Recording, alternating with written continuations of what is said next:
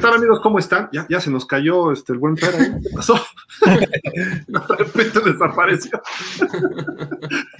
Aquí estoy, ¿Cómo aquí la estoy. sea? No es para tanto, está bien que no vamos muy bien, pero Era una forma in- eh, novedosa de, de entrar al programa. Exactamente. ¿cómo están amigos Dolphins, familia Dolphins México, FinSo? Pues bueno, aquí con muchísimo gusto para platicar con ustedes del mejor equipo de la NFL, los Miami Dolphins, Fernando Ramírez, Israel Jesús Estrada, Javier Roldán, su servidor Gildardo Figueroa, para platicar de estos super, super Dolphins, que ahorita no están tan super, pero no dejan de ser super este equipo, la verdad, porque es el de nuestras pasiones. Y pues bueno, Fer, ya está todo bien ahí, por ahí contigo. Todo al 100 ya. ¿Cómo estás? ¿Qué dices? ¿Qué tal? Buenas noches, Gil, Javi, Isra. Un gusto estar aquí con ustedes, con todos los Dolphins. Y pues como dices, vamos a hablar un poco de la problemática que tenemos ahorita en el equipo, ¿no? O las problemáticas que tenemos en el equipo. Israel Jesús Estrada, perdón, Israel Jesús Estrada, ahora yo. Este, ¿Cómo estás, Israel? ¿Qué dices? Hola Gil, buenas noches, Javi, Fer, Dolphins. Pues ya listo para platicar del equipo, dar algunas noticias eh, que se han dado en el transcurso de estos días y analizar ¿no? un poquito lo que pasó el partido eh, del domingo. Está bien, está bien. Javi, ¿cómo estás? Javier Roldán. Muy bien, buenas noches a todos y pues ya listo para hablar de lo que nos ha dejado esta semana acerca de los Dolphins. Bastantes cosas, hay noticias el día de hoy y pues también de una vez les vamos a poner la, la primera pregunta que cortesía de Israel Jesús. A ver, Israel, pues tú hazla, tú hazla, ya que tú fuiste el de la idea. Claro, Gil. Eh, bueno, queremos que eh, participen ustedes, eh, amigos, y la pregunta es, ¿quién creen ustedes que es quien está mandando las jugadas de los tres coordinadores ofe- ofensivos? Charlie Fry, Eric Studeville o George Gotzi. Participen, pónganos ahí su- sus respuestas y, y para saber quién creen ustedes que es quien está mandando las jugadas ofensivas. So- son dos coordinadores, ¿no? Este, Fry, Son- coach de corebacks. Sí, sin embargo, está teniendo mucha participación también ahí. A lo mejor lo ascienden. Sí. No, pues ahí está la pregunta, amigos, para que ustedes vayan este, escribiendo su respuesta y aparte de los temas que vamos a, a tocar el día de hoy, que también, como siempre, pues este, hay bastante, bastante, bastante. Y eh, pues la otra pregunta, esta ya es cortesía de los demás también, es la que les vamos a poner a continuación, espérenme, aquí está. ¿Y qué harían ustedes con respecto a la coordinación ofensiva? dejan a estos dos coordinando la ofensiva, ascienden a Charlie Fry, que surgió ahorita esa opinión, eh, dejan a uno solo y el otro que se dedique a un área de la ofensiva, o traen a alguien de fuera de plano. Digo, ahorita media temporada está difícil, pero eh, a lo mejor ir pensando también a futuro, pero principalmente la otra, ¿no? De que quién creen que esté mandando ahí todas las, las jugadas. Este, Javi, ¿qué noticias hay hoy? Este, el trade, ¿no? Sí, un trade que curiosamente este, las últimas dos semanas se había, venido, se había venido pidiendo por los errores de Jaquín Grant. Entonces, hoy por este por una sexta ronda de draft con Chicago se va a este lo, lo pone en trade Miami. Es una sexta ronda, pero del 2023. Ajá, de 2023. O sea, como diciendo, sí te doy una sexta, pero déjame ver primero qué onda por lo menos un año y medio, ¿no? Sí. Sí. Híjole, qué, qué- qué bajo cayó Jaquim Grant, ¿no, Fer? Sí, era, era un jugador que estaba proyectado para volverse titular indiscutido en, en el, en el once ofensivo, ¿no? Pero vino de más a menos, cada vez se redujeron más sus jugadas a la ofensiva, después solo se quedó con equipos especiales, que creo que fue lo que lo mantuvo en el, en el roster final para esta temporada. Y bueno, ya de ahí ya vimos lo que pasó en estos juegos, ha soltado balones, ha estado fuera de concentración, yo creo que no, no está, no está el chavo y pues no estuvo realmente, ya que le hayamos sacado por lo menos una sexta a Chicago, creo que ya va a ser ganancia, ¿no? ¿En, en qué llegó él? ¿Se acuerdan de qué, qué pick fue? Uf, No, no recuerdo. No, pero lo checamos. Déjame ver rápido acá. en- fue creo que, ¿qué fue? Creo que fue cuarta ronda, ¿no? Aquí lo tengo, espérenme, ah, ya lo perdí. También fue una sexta ronda del draft de 2016. Entonces, bueno, hasta eso no está tan mal, pero siete años después, ¿no? Se recupera esa sexta ronda. Yo pensé que había sido más alto. No. Porque él venía de Texas Tech, del equipo con Patrick Mahomes, ¿no? Su compañero, de hecho. Sí. sí. Imagínate si lo hubieran reunido con Mahomes y ahí le hubiera ido bien. No, vaya, imagínate. Y la otra noticia de hoy. Sí, sí, sí. La otra noticia de hoy es que se trajo este Austin Reiter, que ha jugado tanto en Kansas City como en Nueva Orleans. Hoy se contrató a él como centro y pues a ver ahora qué pasa con este nuevo centro que trajeron los delfines.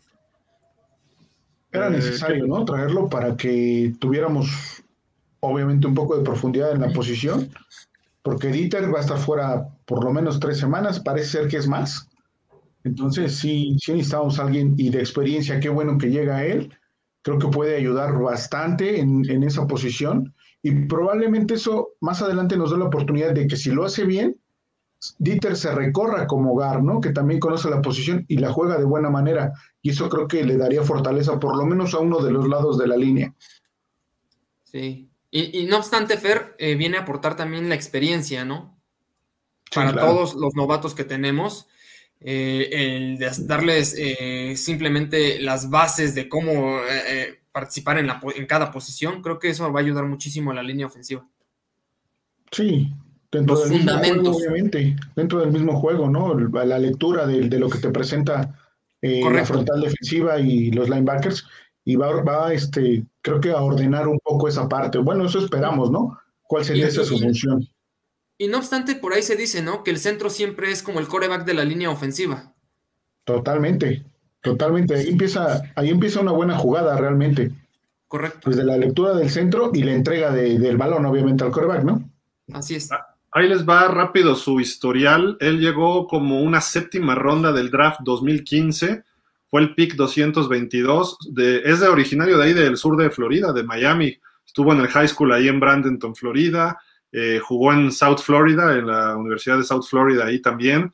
Él se fue con los Redskins del 15 al 16. Luego jugó con Cleveland 16 y 17 en Kansas City fue eh, jugador del 18 al 20 y fue parte del equipo que llegó y ganó el Super Bowl. Fue titular todo ese año hasta el Super Bowl.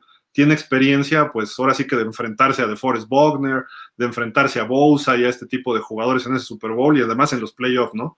Eso es, eso es una ganancia importante.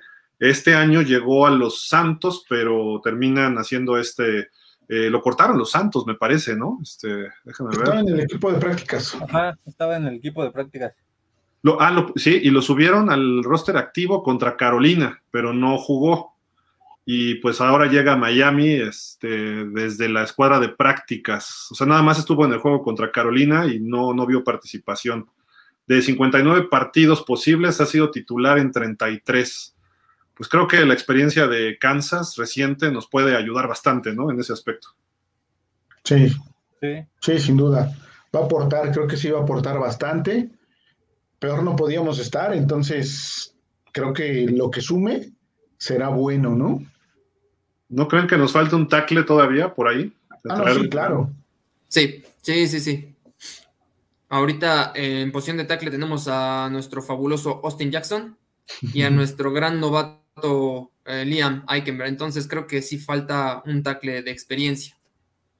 Eh, Pero esas son las adiciones que, te esperabas en un inicio de temporada, ¿no? Jugadores con experiencia, este, de buena calidad, que ya tuvieran eh, rodada en, lo que es el playoff y que nos dieran ese, ese, apuntalamiento de los novatos, ¿no? Cosa que cortaron de tajo al inicio de la temporada y ahora están tratando de retomar a la mejor con, con este Austin Ritter y, ver quién más llega, ¿no?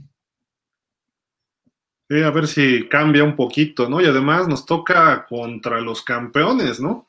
O sea, ¿contra quiénes va a jugar? Vita Bea, Damukonsu y este chico Goldstone, ¿no? Que, híjole, esos tres linieros están de miedo, la verdad, ahí en Tampa. Sí. Sí, con, Vita Bea es más que suficiente para preocuparte. O sea, es un tipo que te ocupa siempre a dos, ya sea el centro y, y tu gar, o, o el centro, o el Gary y el tackle, dependiendo de se coloque, ¿no? Pero finalmente te, te, va a ocupar a dos personas o a dos jugadores y eso pues te reduce también el, el tiempo de protección para el coreback, independientemente de quién sea. No, y a mí también me preocuparía mucho Damcon Su, ¿eh? O sea, si incluso no está sí. Vita es de preocuparse bastante. Sí, pero yo digo, con, con Vita Vea tenemos para preocuparnos, o sea, no necesitamos todavía a Damo Su. O sea, con sí. él solito nos, nos, va a complicar, ¿no?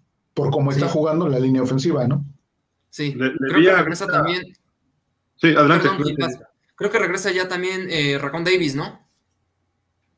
Que al final de cuentas no es, para, no es para protección, a lo que quería llegar es ya la defensa se va a empezar a, sentir un poco más confiada. A final de cuentas, siempre que falta un jugador, eh, afecta en todas las líneas. Sí, y Davis, si ya regresa, como dices, creo que sí es un baluarte, ¿no? Se ha visto cuando sí. juega, sí cambia un poco la movilidad ahí en los frontales, ¿no? Pero este, pero la bronca es cómo parar a Vita Vea, ¿no? Y a Su y a Goldstone, que estos cuates se entienden ojos cerrados, ganaron el Super Bowl y todo, ¿no? Pero pues a ver si Austin Reiter puede de entrada hacer ese, ese cambio, ¿no? Y no sé, solo Monkin, de a ver cómo se ajusta la línea esta semana, ¿no? Yo personalmente pondría de regreso a Kindley, porque por lo menos por tamaño estorba. Sí. ¿Tú, sí, y, Robert que... Hunt, y Robert Hunt creo que es de lo rescatable, ¿no? También ahorita en la línea. Entonces. Ha mejorado. ¿no? Kindley, Robert Hunt, y, y, la nueva edición de Austin Reitler, este, creo que va a ser muy, muy, muy bueno en ese aspecto. Faltaría, como bien lo dices, Gil, un buen tackle. Esperemos que Austin Jackson ya se ponga las pilas. Si no, Javi va a seguir enojado. No, es que ya es este también el cuerpo de linebackers que tiene Tampa Bay es para preocuparse, porque si Dalín, si de pronto no llegan a dejar pasar a Doman, a Doman Kansu, a este o a Vita Vea, con los linebackers también te pueden deshacer. La única ventaja que podrías tener es al, en el juego aéreo, que es su mayor debilidad de, de Tampa Bay. Entonces, ojalá Pero, y la línea se aplique. ¿Sí? Ojalá y esta línea se aplique con la adición de, de Austin Reiter y, y, pues ya no se vean mal. Y ese fue el error de haber dejado ir a Ted Carras y a Eric Flowers. Y en lo aéreo, oh. Javi, recordemos que también eh, Tampa se acaba de reforzar con Richard Sherman, ¿eh? Digo, si bien ya no está al nivel que tenía Richard Sherman, la experiencia la tiene. Pero creo que es al que debes de atacar, ¿no? Pero bueno, eso creo que lo veremos mañana, pero creo que es al que debes de atacar finalmente. Sí. Que no lo hizo sí. mal contra los Pats, ¿eh? Eso no. iba a decir. sí. Pero no, bueno, con sí. la velocidad, eh, creo que podemos ahí tener chance contra él. Y hay que ver también Fuller, ¿no? Que está con un problema ah. en la... Se rompió un dedo, ¿no? Se rompió un dedo. Que a mí se me hace que se lo rompieron medio a la mala, ¿eh? Porque fue un pase incompleto que quedó en el piso y llega un defensivo de los Colts y se le avienta encima y se queda ahí dolido y ya no regresó al partido. Entonces, a lo mejor el casco le pegó del defensivo o algo y además podían haber marcado una rudeza y no la marcaron en ese momento este, sí, contra los Colts. Digo, no se trata de echarle culpa. Ya me dijeron que me parezco al Piojo Herrera, ¿no? El otro día, pero yeah. echando culpas del árbitro, pero este, creo que sí, no fue un golpe muy legal en ese aspecto. Y le fracturan un dedo y para un receptor hizo, híjole. Y Will Fuller me preocupa, porque si no se lesiona de una cosa, es de otra, entonces va a ser una temporada larga con él. Entonces esperemos que ya esto se ajuste.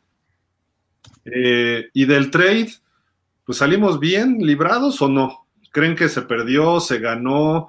Eh, no sé, voy contigo primero, este, Isra, ahora. Yo creo, Gil, que Jaquín Grant no es tan malo como lo veníamos viendo estas últimas, semanas. Yo creo que Jaquín Grant era un reflejo ya justamente de lo que está pasando en el equipo. Sin embargo, uh, una sexta ronda para el 2023 creo que, que no, no, no, no ganamos ahí. Yo lo podría ver hasta como una pérdida creo que Jaquín Grant, eh, bien coachado, podría ser rescatable. Pudo haber sido rescatable. ¿Crees que en Chicago le vaya bien?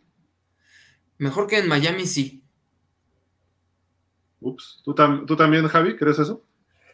Tristemente sí, porque el último jugador que tuvieron de ese estilo era, bueno, de pronto tenía las mismas cualidades que él, que te tiraba pases, pero los regresos te los hacía muy espectaculares, que es Devin Hester. Entonces yo oh, creo sí. que que va a ser en ese sentido de cómo van a utilizar a, a Jaquín Grant y pues dentro de todo me duele porque era un jugador carismático, pero su rendimiento esta temporada fue, fue pésimo. Y pues para el equipo, como dice Irra, se vio evidente la situación que está viviendo.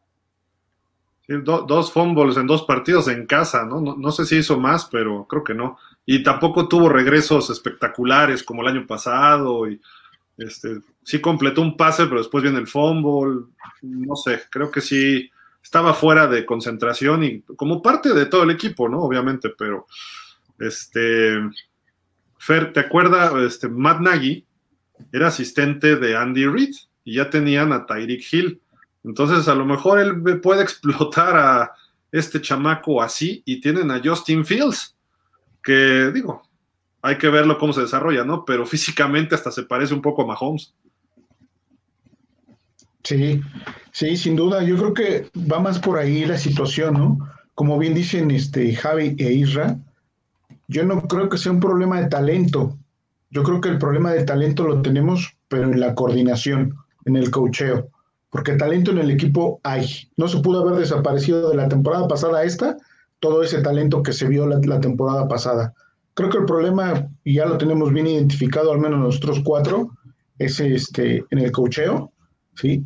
Grant va, va a darle un giro a, su carrera y se lo van a dar, como bien dices, este, el coach lo va a usar de diferente manera y le va a dar esa continuidad que a lo mejor había perdido aquí y que eso lo pudo haber desmotivado, porque yo recuerdo la primera semana del, training camp y él era de los que estaba, estaba motivado y estaba muy alegre, muy, ¿cómo, cómo decirlo? Muy, este, muy intenso, de cierta forma, ¿no? Y haciendo las cosas bien. Creo que no lo manejaron bien, se vino abajo, este, al darle menos participación, y los errores mentales te pueden pasar cuando no estás dentro del juego, ¿no?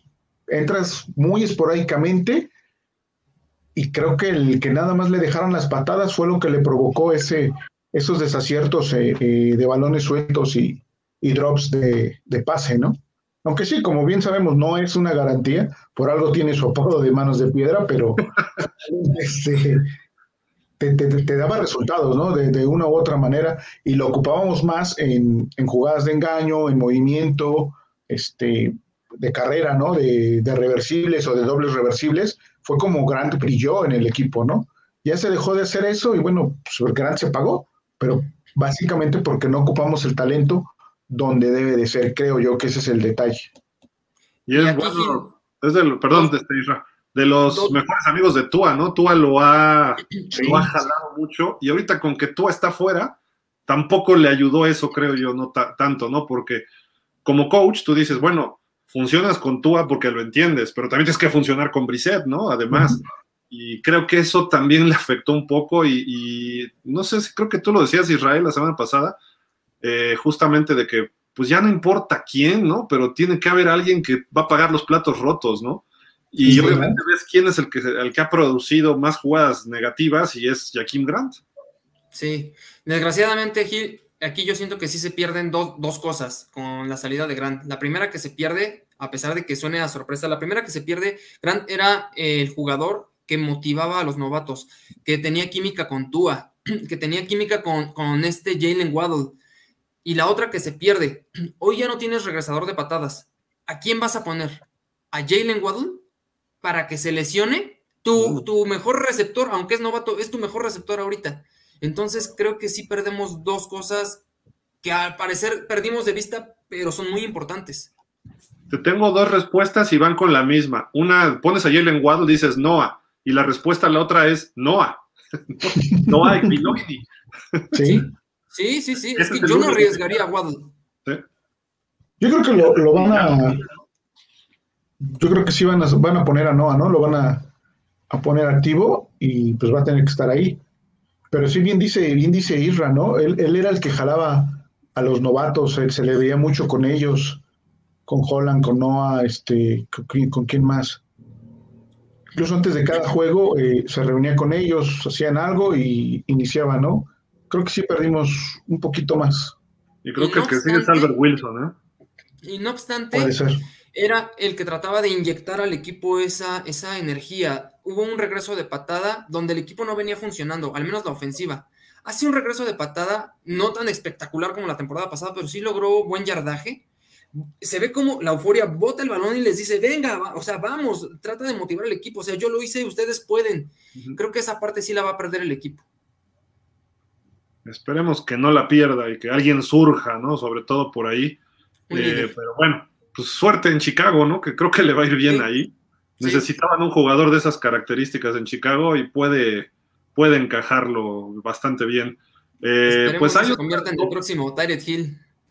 Esperemos que no llegue a tanto, espérate. Esperemos. O sea, como Wes Welker, ¿no? Que se volvió un superestelar en Patriotas y en nosotros era bueno, pero a secas, ¿no? Entonces, esperemos que no. Esperemos que no ocurra eso.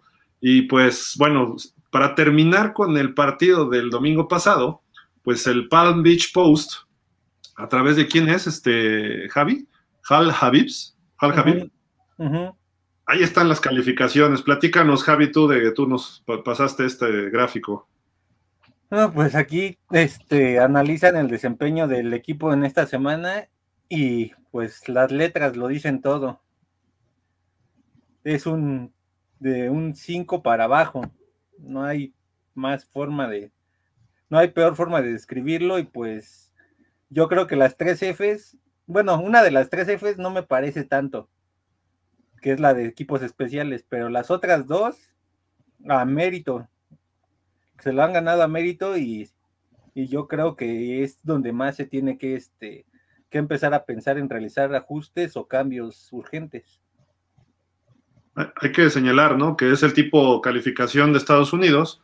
La F es la más baja o es reprobado, que sería flunk. Eh, como dijo Javi, de 5 para abajo. La más alta es la A, quizá la A más sería el 10. Un C menos, podríamos estar hablando de un 7, una cosa así, ¿no? Aproximadamente, la mitad.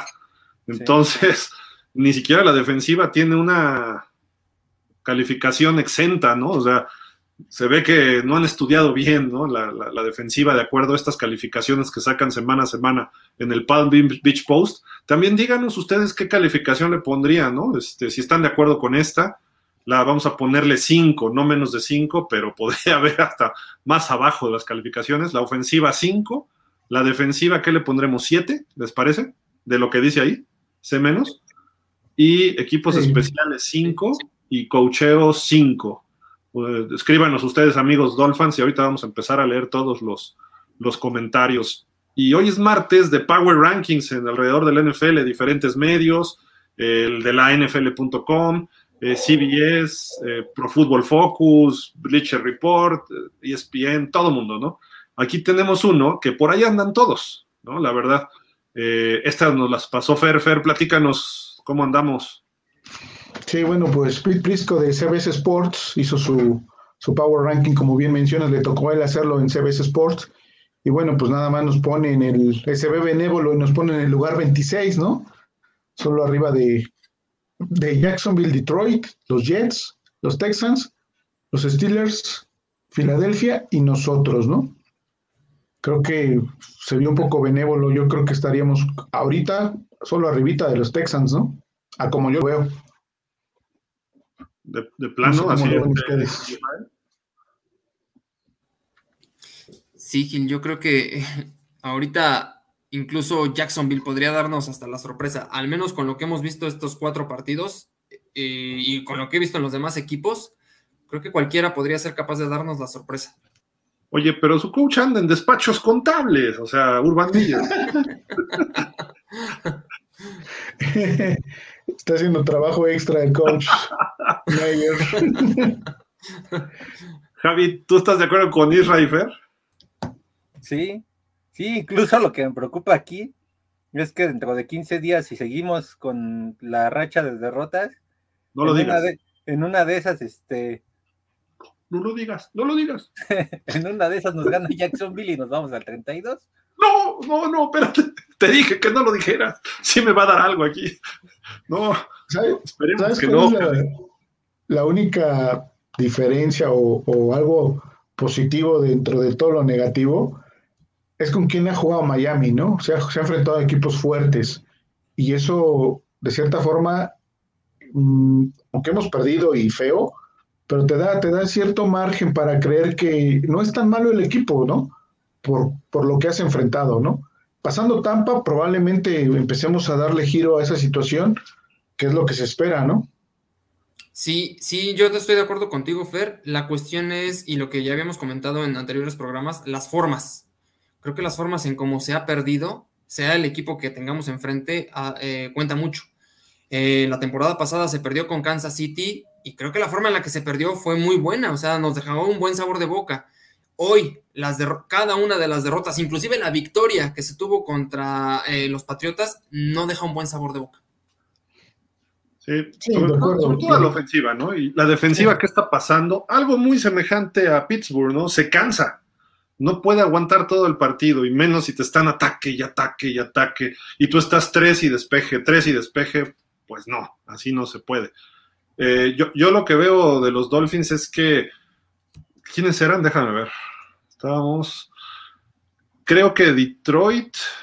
Híjole, yo creo que Detroit estaría mejor que nosotros a pesar de su 0-4. Los Jets y Jacksonville creo que sí seguirían abajo, igual que Houston, si es que no juega Tyrod Taylor. Si juega Tyrod Taylor me preocupa porque le dieron batalla a Denver, le ganaron a Jacksonville, entonces, y vamos a tener un juego con Houston como en un mes, una cosa así, ¿no? Pittsburgh tiene coreback. Filadelfia de repente da rachas buenas al equipo que sea, entonces yo sí creo que Miami estaría en el 29, quizá en el 28, vamos a ponerlo ahí. Pittsburgh y Filadelfia delante de Miami. Los otros cuatro creo que podríamos estar ahí. Y difiere un poquito lo que dijiste, Fer. Raiders no es un muy buen equipo. Indianapolis, eh, me, me, gusta el talento que tiene Raiders, me gusta el talento que tiene Indianapolis, pero no están jugando tampoco de lo que los Raiders estaban jugando mejor todavía, pero ayer lo vimos en la noche cómo su ofensiva se le puede detener, ¿no? Y, tenemos mejor defensa que los Chargers, eso sí me queda claro. Eh, y creo que Miami lo hizo bastante aceptable también su defensa. Pero cómo no ganarle a los Raiders, cómo no ganarle a Indianapolis. Y, los dos equipos, a pesar de que Miami se fue a tiempo extra con los Raiders, creo que veíamos que los Raiders iban a sacar ese partido. Y con Indianapolis fue un cuarto y cachito también, más o menos. Y cuando anotó la primera vez Indianapolis, ya no vimos por dónde eso me, desesperaba estarlo viendo en el partido. O sea, de repente que párenlos, hagan algo. Y entró en ritmo Carson Wentz y, cuando ese cuate está sano, es peligroso. Es como Carr. Entonces, este, me preocupa. Y no estaban tampoco al full, ellos traían muchos lesionados. Es lo que decir, Sí, y, y, lo dijimos la semana pasada, Miami va a ganar. Yo hasta dije 28-13, 31-13. Y dije, pero tiene que haber dos touchdowns defensivos. Y justamente es la diferencia. No logras los dos touchdowns defensivos y te anotan ellos, y ellos de 13 se van a 27 y nosotros de 28 bajamos a 14, que te quedamos en 17. Es el partido que yo veía y la defensiva no pudo generar esos puntos. Si hubiera generado por lo menos un touchdown, creo que hubiéramos ganado. Pero no podemos depender de la defensiva. Ese es el problema. Necesitamos que el ataque se vea como se vio en el cuarto cuarto. ¿no? De repente vertical, Parker bajando un balón a una mano, etcétera, ¿no? Entonces, tienes esos jugadores, explótalos. Y digo, Fuller después salió lesionado, pero ¿por qué pasecitos en ganchos y en escuadras y en zona de slant a, Waddle y a Fuller? Si son rapidísimos, ¡pum! Pone el balón adelante. Y va a ser touchdown de 80 yardas, no nada más este, una buena ganancia. Pone el balón adelante y Brisset tiene un brazo, pero cañón. O sea, de cañón, de no de muy cañón, de calificativo, ¿no? Pero...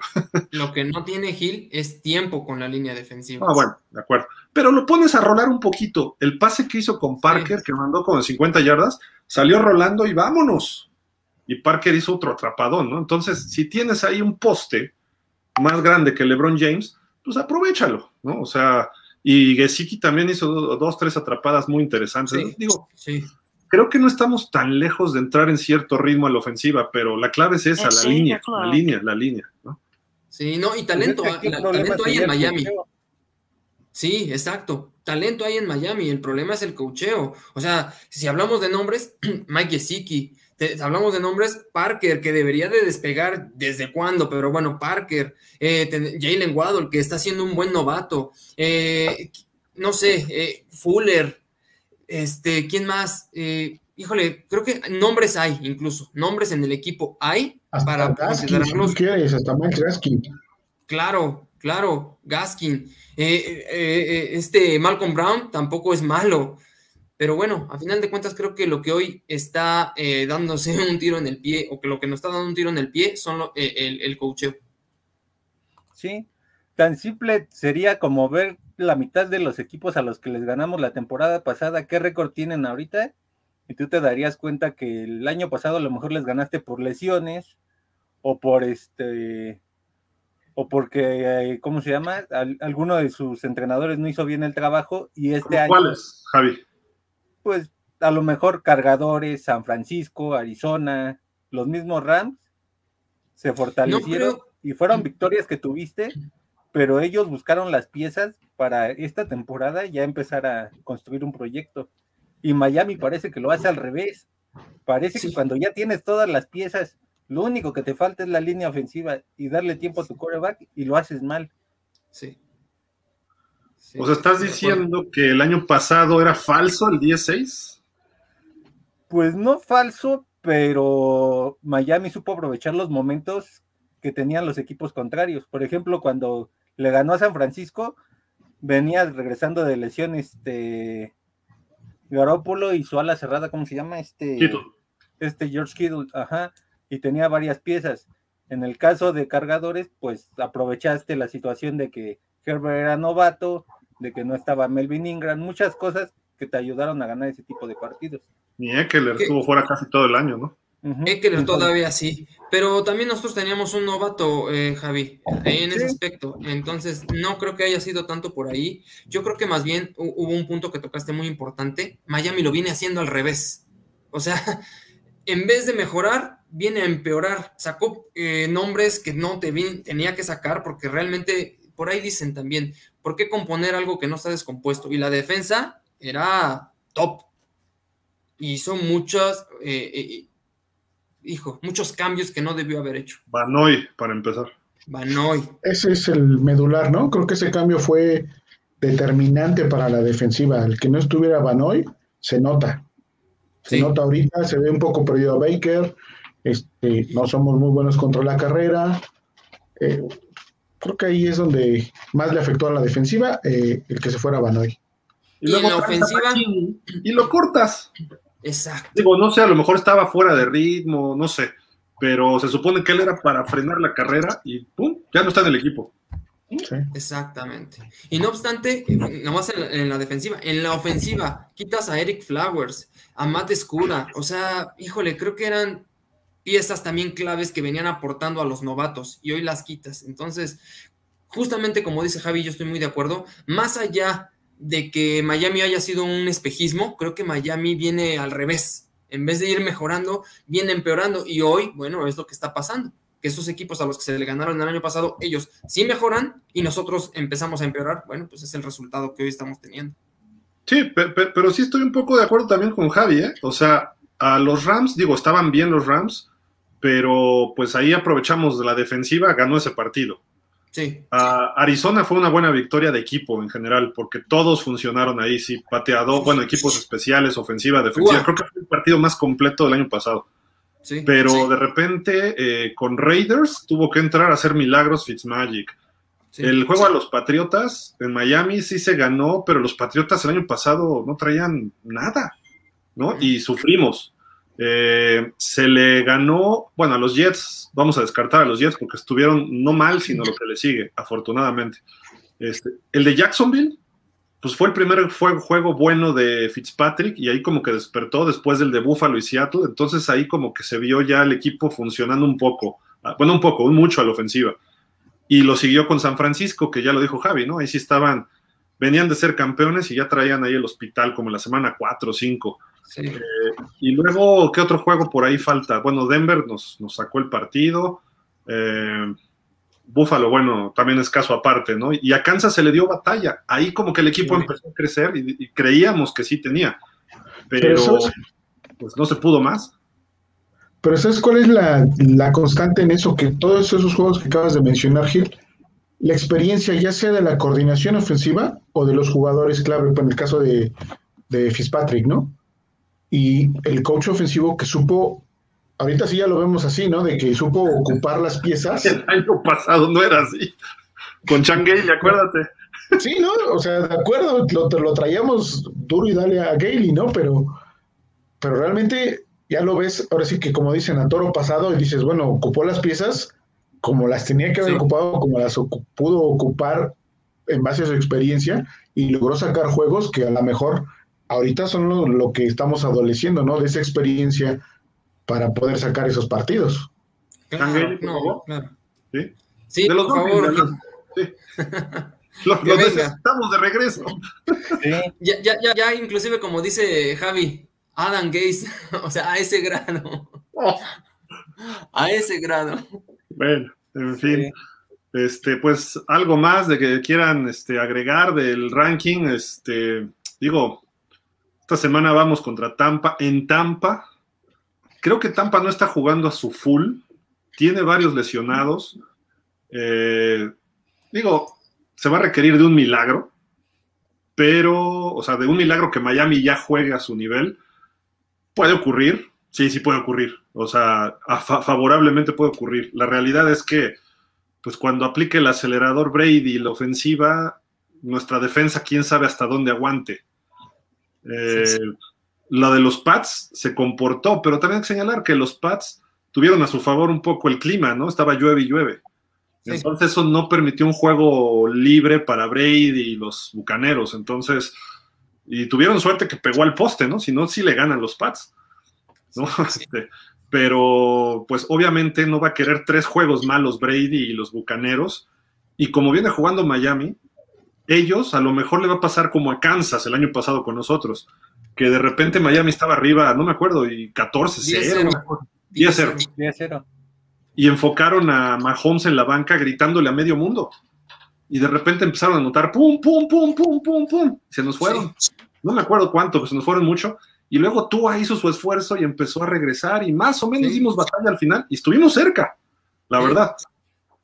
Y una patada. Sí, sí, Xavier hizo una intercepción fenomenal, etcétera. Creo que fueron tres pases interceptados.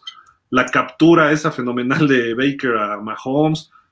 Pero la motivación era distinta el año pasado contra Kansas a la que traemos ahorita contra Tampa. Sí. Sí, el momento psicológico era diferente totalmente íbamos hacia arriba, ahorita vamos hacia abajo.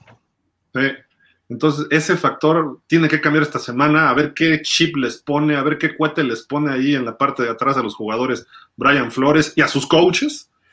Que por cierto, Javi, ¿qué dijo el coordinador ofensivo hoy, el señor este, George Gotzi? Pues tanto Gotzi como Flores creo que tienen la misma percepción del equipo, porque Gotzi dijo que este Gotzi dijo que para ganar la Tampa Bay necesitabas anotarle más puntos, ¿no? Creo que eso es obvio. Creo que eso es obvio y no, y no necesitaba este, declararlo. Y que supuestamente el mal, bueno, el mal desempeño de la ofensiva se debía a que no había podido establecer ni el ataque terrestre ni el ataque aéreo a través de jugadas de play action. Entonces, pues yo creo que ahí este, no tenía que declarar eso. Ahí yo creo que él tenía que declarar más en relación a lo que va a hacer para mejorar esos aspectos a la ofensiva. Sí, y, algo también declaró Flores, ¿no? Medio. Sí, sí, que, que, él está a gusto con lo que está mostrando la, ofensiva y que no ve más que el realizar ciertos ajustes para bien del equipo. Pero una pregunta, ¿qué, ¿qué, pregunta le hicieron los periodistas? ¿Le estaban hablando de la ofensiva de Tampa o la de Miami? Pues yo creo que de la de Tampa, porque no. Sí, porque es que nos escuchan las preguntas. De tu ofensiva, ¿no? Sí. sí, sí, porque sí preocupa la percepción que tienen ambos. Sí. Yo creo, híjole, no sé si preocuparme en demasía, al final de cuentas es preocupante, pero creo que a Brian Flores se le está empezando a ir un poco el equipo ya. De acuerdo. Y estamos en un momento peligroso. Decíamos que el juego con Indianápolis era de ganarlo a fuerza por precisamente que viene Tampa después. Ahorita, digo, si le podemos dar batalla a Tampa y en una de esas ganar con un gol de campo de último minuto, no sé, algo así, pues digo, nos vamos a estar pegando de brincos, pero también hay que analizar el desempeño y ver que, cómo jugó Tampa. Pero el que no se puede perder es con Jacksonville y luego Atlanta. Eh, y, y luego de Atlanta tenemos a Buffalo y luego viene Houston, si no me recuerdo. Y con Houston creo que nada más le has ganado una vez de 10, ¿no? De 8, algo así. Entonces no es, Entonces no es digo, para ti. Jacksonville, Atlanta y Houston, no puedes perder uno de esos tres. Porque a lo mejor si ganas esos tres, vamos a poner que pierdas con Tampa y pierdas con Buffalo, terminas qué? ¿Cuatro, cuatro, cinco? No. A ver. Vamos, ¿qué? ¿Uno, tres? Sí, terminaríamos cuatro, cinco. Sí. Es manejable ese, mar- ese récord a media temporada.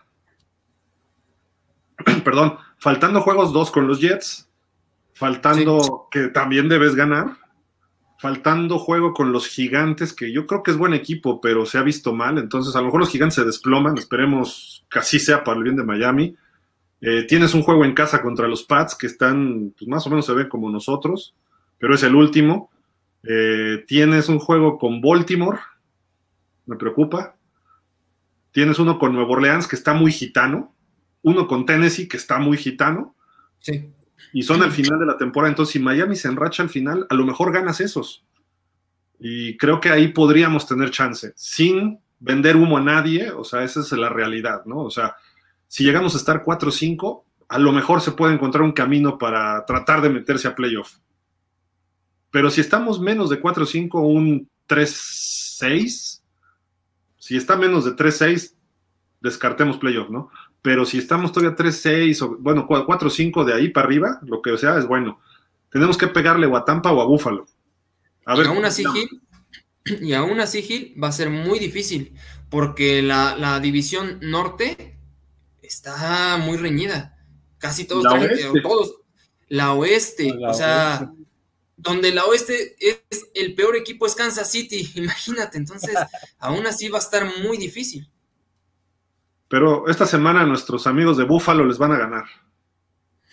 Esperemos que sí. Y ahora necesitamos que nos quiten a los comodines, ¿no? Para tratar de escalar ahí.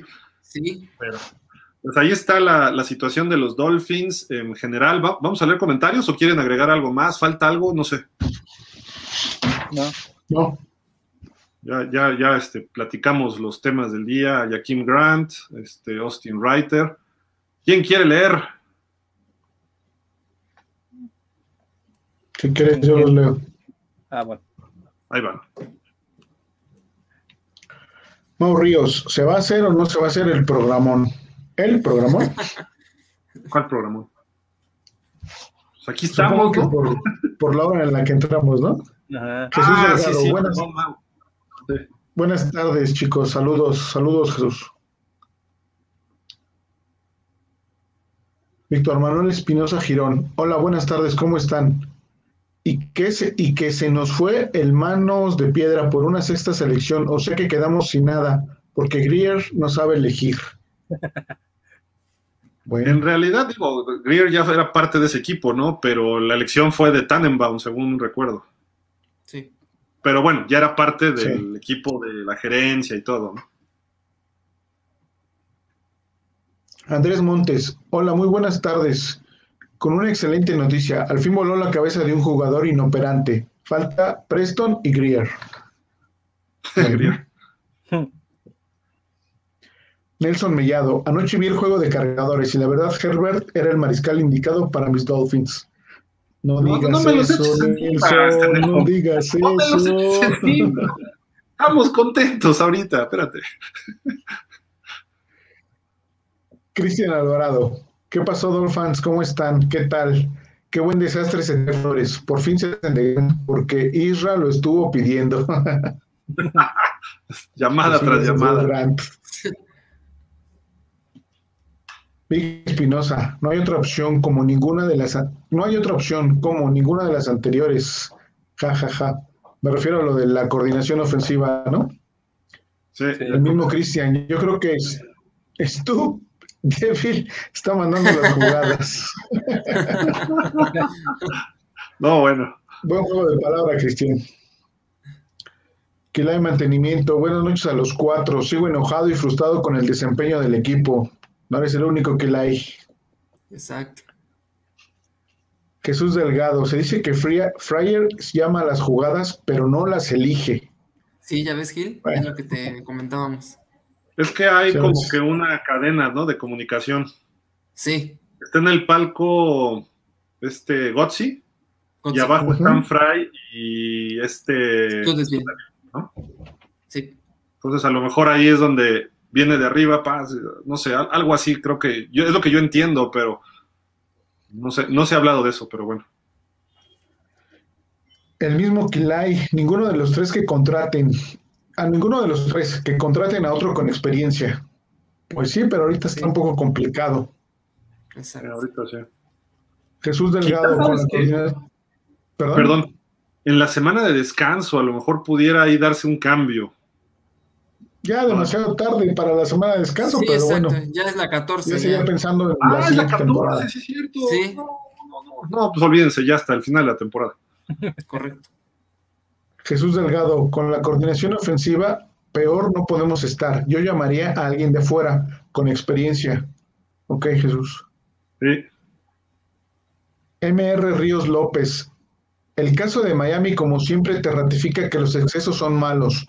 No puede ser el equipo más caro ni el más barato, el más joven ni el más viejo. El exceso en cualquiera de los lados es malo. Necesitamos rodear con experiencia a este equipo en todas las áreas y empezar a entender que el talento cuesta y hay que pagarlo. Sí, de acuerdo. Fíjate que es un punto que me parece excelente, porque como antes Miami sobrepagaba a todo mundo, el dueño dijo, no, vamos a armar desde abajo y el draft y no sé qué. Y Greer se fue por ahí. Y picks, picks, por todos lados. Y pues tienes muchos picks y luego eliges mal, pues tampoco te salen las cosas bien, ¿no? Eh, y ahora faltan pues, los jugadores que les tienes que pagar caro para que te levanten el equipo, ¿no? Aquí ¿qué hubiera pasado si tuvieras en estos momentos a, a Holiday o a Allen Robinson? en lugar de Will Fuller, que ya se lesionó. Sí. Su primer pick de eh, Chris Greer fue Christian Wilkins. Eh, fue bueno. Fue bueno. Y, pero los tres siguientes han quedado a deber. Todavía. Sí. Tua, Jackson y Noah. Y este año, pues Waddle va bien, se ve bien. Y vamos a ver, este, Jalen Phillips me gustó este domingo, ¿eh? creo que fue de los mejores. Sí, ya van dos partidos, ya van dos partidos con muy buenas presiones. ¿Sabes? Yo que no entendí, perdón, retomando un poquito, yo lo que no entendí es por qué a Holland le bajas la cantidad de jugadas si lo viene haciendo bien. Tienes que ocupar a tus jugadores que están funcionando. No entiendo esa parte de, quitarlos, ¿no? O sea, no sé. eso no me gustó. Eso, no sé si han fijado que Holland está muy atrás. Yo, o sea, y muchos lo están jugando a pase corto y Holland está hasta atrás, o sea, casi, casi sin participación, aunque esté dentro de la cancha. Creo que Holland debería estar un poquito más adelante y se vio, justamente estuvo a punto de robar, que aunque se llevó a Byron Jones, estuvo a punto de robar un balón cuando está más adelante. Esa es la posición que debería de jugar Holland, no tan atrás. E, es que yo, yo ahí sí veo por qué lo hacen así, porque están de repente al otro, a Brandon Jones, lo mandan a las cargas o contra la carrera y dejan a él atrás en un cover 1 hasta atrás y lo ponen lejos para que no te coman, porque le tienen mucha confianza a sus corners flores, ¿no? A, Byron y a Xavier. Entonces, creo que por eso lo echan tan atrás. Y el tipo es un halcón que va por el balón. Entonces, yo creo que los deja así para que juegue un poco libre y en una de esas pueda interceptar. Pero sí está demasiado atrás. En eso sí estoy de acuerdo. Y esta semana va a ser un reto para esa defensa, porque vas a enfrentar a Mike Evans, a Goodwin, a Howard, a Antonio Brown. Antonio Brown, o sea, vas a tener a quién vas a cubrir y cómo los vas a cubrir. Sí. Sí, hay que, ver que... Estamos bien, ¿eh? pero debe estar duro esas coberturas. Noé Ávila, ya se fue grande.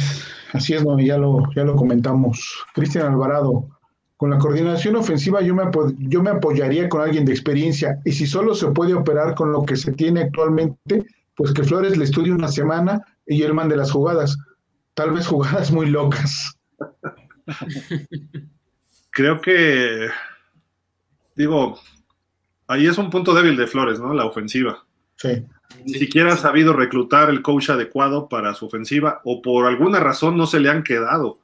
Era este coach que era de Indianápolis, que llegó al Super Bowl, este... Ay. Caldwell, ¿no? Caldwell, Caldwell. El primer año. El segundo año de Changeli y ahora son estos dos. Entonces, lleva cuatro coordinadores en tres años. Ese primer año incluso trajo a alguien de Patriotas, no recuerdo de su nombre, que después los jugadores ya no lo quisieron porque según el, el sistema era muy complejo y por eso trajeron a, a Gailey. No recuerdo el nombre ahorita. Cierto, era el coach de receptores de los Pats. Este, pero fue hasta acabando la temporada, ¿no? Sí. Porque iba de asistente de ofensivo, de asistente de head coach y responsable de la ofensiva en general, Jim Caldwell. Pero el coordinador ofensivo era este señor que era el coach de receptores de los Pats y se empezaron a quejar de que era muy complejo y al final pues le dijeron bye. Caldwell se enfermó porque no es un señor joven, se enfermó y ya no que siguió en la temporada, entonces por ahí se fue ese 2019.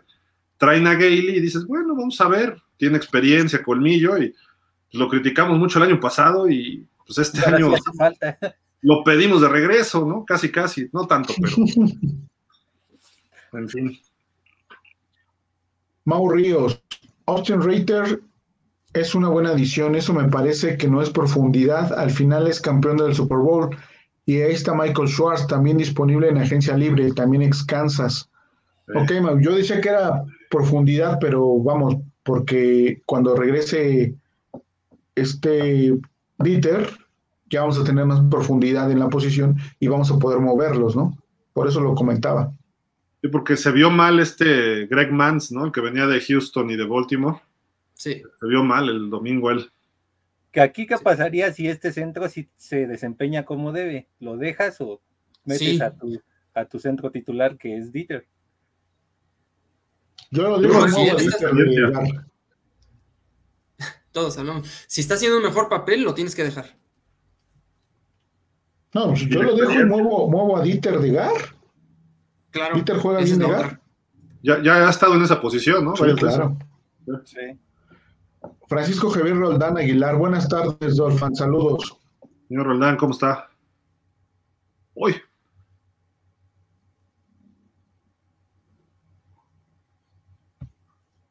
¿Se, se frició, Fer? No, no, pues ¿sí? Creo que sí. Se frició, Fer. Ahí viene ya. Ya. ¿Fer? Bueno, si, si, quieren, yo lo leo rápido en lo que él regresa bien. MR Ríos dice lo de. No, pues, sí, dale, dale, dale, dale. Fer, dale, dale. No, ¿sabes qué? Tengo problema aquí con la red. Ah, entonces lo leo yo mientras, en lo que te recuperas bien, ¿no?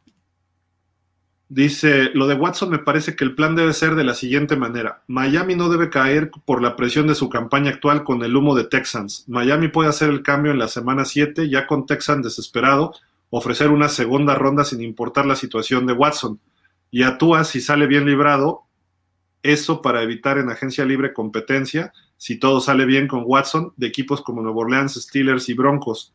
Y lo demás condicional, si juega Watson vale lo que pidan. ¿Ok? Sí, lo de Watson tiene que esperar un poquito todavía. No es para estos juegos. Quizá para media temporada o en el. Cuando venga la fecha límite de trades, ahí sí hay que prender las antenas, ¿no? A ver cómo se va dando las cosas. Sí, porque incluso Miami, Miami no va a ser el único que va a querer ir por Watson, ¿eh? Así como están viendo los equipos ahorita, tienes ahí a a Pittsburgh, a Filadelfia. ¿Filadelfia? ¿Con Jalen Hurts? Sí, yo creo que Jalen Hurts le dieron esta temporada para ver si. pero se ha visto bien, ¿eh, Javi? Sí se ha visto. Bueno, sí se ha visto está cumpliendo. Pero, yo creo que desde inicios de temporada él decían que era la duda en. en sí, este, pero esta temporada no se ha visto mal. La cuestión eh, también, Gil, es de Jalen Hurts a, a Watson, mil veces Watson. Esa es también la otra vas a mejorar la posición. De acuerdo, pero también mm. yo, yo ahorita tampoco si fuera Filadelfia lo buscaría. No. Quizá Pittsburgh y tampoco lo pondría de titular. Me deshago de Haskins, dejo a Watson y voy viendo cómo va funcionando Rotlisberger. Que pues de Rotlisberger a Watson, yo me voy con Rotlisberger a ojos cerrados. Que pues por lo menos nada más tuvo dos problemas y no 22 como Watson, ¿no? Pero. Este, sí. ¿no? Pero bueno, Rotlisberger va a terminar en el Hall of Fame, no lo puedes banquear por alguien como Watson, pero Watson, si arregla sus asuntos, pues te quedas con alguien a futuro en Pittsburgh. Sí. ¿Pudiera Pittsburgh ser el destino? Sí, sí puede ser. El que le gane a Miami eso, pero también lo veo complicado, ¿eh? No creo que Pittsburgh eche ese paquete por el hecho de lo que trae Watson. Y aparte, Gil, aunque Pittsburgh quisiera, no tiene el capital, el tope salarial, creo que no anda muy bien en tope salarial. O sea, son muchos también otros factores, lo cual impide que Pittsburgh sea un gran candidato para Watson. Y también tendrían que saber si Big Ben se va este año. No puedes tener a los dos en el roster en el 22, ¿no? Entonces. Correcto. Casi como se está viendo movilidad, sí lo van a sacar, porque se está viendo muy, ya muy ineficiente otro, candidato, otro candidato para Watson eh, es Green Bay. Recordemos que, que eh, este Aaron Rodgers es un año y se va. No, tiene a Jordan Love, ¿no? Tienen a Jordan Love, ahí sí ¿Crees que estén a gusto, a gusto con Jordan Love versus teniendo a, la posibilidad de adquirir a Watson? Yo creo que no. Yo, creo que sí, ¿eh? Y, y Rodgers tiene, extendió contrato tres años. No, no sé si los acabe pero por contrato son esta más dos más, que nada más era una más, ahora ya son tres y le dieron, le ah, dividieron en la lana. Yo también había escuchado que era uno, ¿eh? Pero bueno. Pero antes de la temporada le extendieron contrato. Ok. Entonces se supone que Rodgers podría estar otras dos temporadas más con los Packers. Y si estás ahí con Jordan Love, se vio bien en pretemporada, ya, ya por lo menos puso la rodilla en tierra en algún juego esta temporada. Y el juego uno, ¿no? Que perdieron también jugó ahí un ratito y no lo hizo mal. Pero este, digo, creo yo que no creo que le jueguen chueco a Jordan Love ahí ahorita, porque lo tienen ahí ya garantizado a él y ahí van haciéndolo. Entonces, yo no veo, ahorita no veo a Watson en ningún equipo y, y tampoco creo que Miami debería buscarlo hoy. A lo mejor para finales de octubre, principios de noviembre, ahí puede ser el momento depende cómo también, clave, cómo regrese Tua, en qué ritmo regresa. Capaz de que Tua regresa muy bien y empieza afinado y vámonos, ya. Ya será cosa de que empiecen a ganar, ¿no? Eh, o ganen rápido o entren en ritmo la ofensiva. Pero si Tua regresa mal, o se ve como en partidos del año pasado, o tuvo dos series buenas contra los Pats, realmente, no tuvo más. Bueno, Gil, que si se ve como partidos del año pasado, si lo si tú se ve como se vio con Kansas City o como se vio contra Arizona, bienvenido, ¿eh?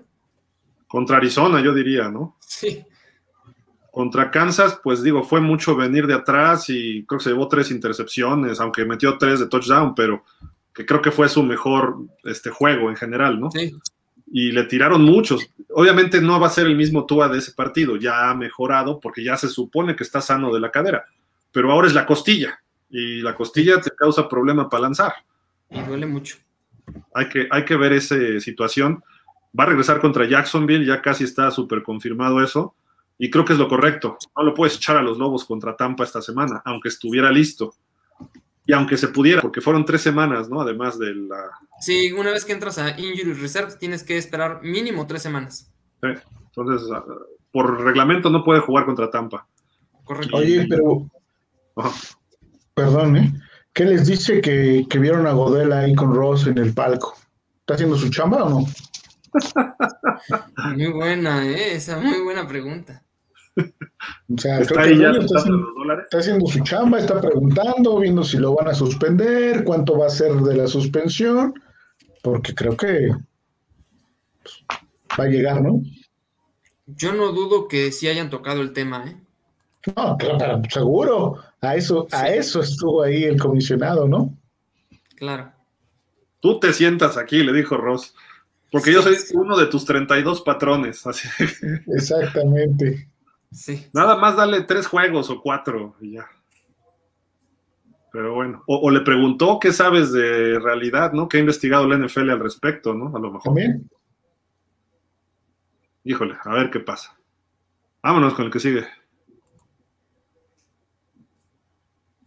Cristian Alvarado, y aquí me brinca más la duda de qué hizo Grant para quedarse pasando la pretemporada. Dos balones sueltos en la temporada que significaron mucho y él solo se reía. Digo, de da risa hacer tonterías en el juego, pero debes responder inmediatamente y él no lo hizo. Sí, de acuerdo. El mismo Cristian. Yo creo que este será mal juego para Tampa y nuestro equipo saldrá motivado. A Brady se le complicaba de repente los Dolphins.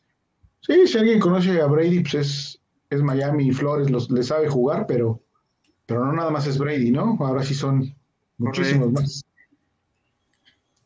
Logan Adri, buena noche. Cuando enfrentas grandes defensivas, la forma para seguir es que tu core mande pases en un lapso de menos de tres segundos. Lo hizo Jones en el duelo de Rats contra Bucaneros, siendo un novato. Ok, es un antídoto. Pero eso, eso no fue Jones, fue el cocheo que no tenemos en Miami. De acuerdo. Y, y además ahí está la experiencia de Brissett, ¿no? Que puede hacer cosas. Hay que ver también qué saca, ¿no? Sí. Mau Ríos, me parece que pueden detener a Su y a el hawaiano. El tema de la línea no es de fuerza, es de velocidad. Por los lados, si pones a Ritter, Hondy Davis, puedes bloquear bien esta línea. Ya paró a Donald. Mm, pero bueno, Aaron Donald era solo, ¿no? Y, aquí, como bien decíamos, son los tres. Y parece que sí iba a jugar Shaquille Barrett. No sé de Jason Pierre Paul, creo que también estaba lesionado, ¿no? Ay, sí, no sé. Es que aquí los, toda la caja de los box está de miedo. Sí. sí. Mau Ríos, no, para nada. Sherman fue el peor cornerback de Tampa. Es muy lento. Revisen números de Mike Jones. Fue el que más atacó por la lentitud y perdieron dos profundos más Tampa. Y no juega Gronk. Y vaya que les faltó. Sí, de acuerdo. Y por eso decíamos que creo que el, al corner que hay que atacar pues es a Sherman, ¿no? Finalmente está fuera de ritmo han perdido mucho secundaria en lesiones los bucaneros. Y Gronk creo que también se fue a la lista de lesionados, ¿no? Aunque quería jugar el domingo contra los Pats, ¿eh? dijo, aunque traiga dos fracturas, como dos fisuras en las costillas y una que se sumió y que le estaba perforando el pulmón, dijo, yo juego así. Que imagínate la ansiedad de jugar contra Belichick, que este, el tipo estaba dispuesto a hacerlo. No sé, a lo mejor esta semana dice, pues contra Miami no, y se aguanta, ¿no? Pero creo que sí está en, IR, ¿no? Creo que sí lo pusieron. Creo que finalmente sí se fue a la, a la lista. Joel Hernández Martínez, Kral no aportó algo bueno esta temporada. De acuerdo, Joel. Mau Ríos, Mahomes igual a Fields, ¿no? Gran, el ah, problema es lo que dije, pero físicamente, ¿no? No tanto en movimientos. Hay que ver lo que se desarrolle, ¿no? Mil veces. Pero...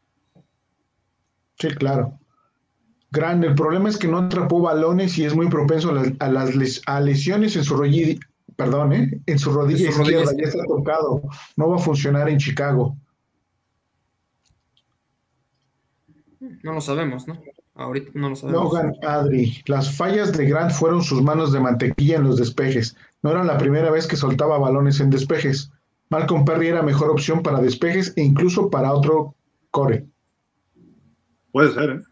¿Está en la práctica, de prácticas él? No, ¿verdad? ¿Se fue a Pats?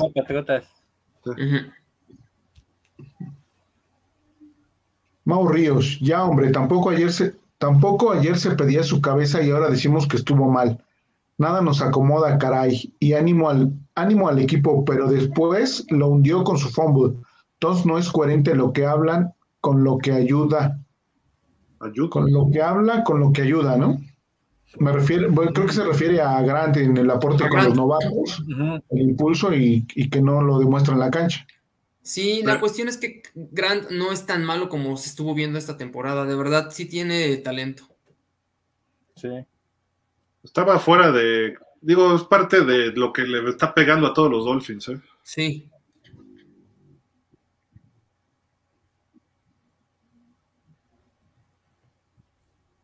Se Francisco Javier Roldán, a la ofensiva y los coaches que pondría tres y soy generoso.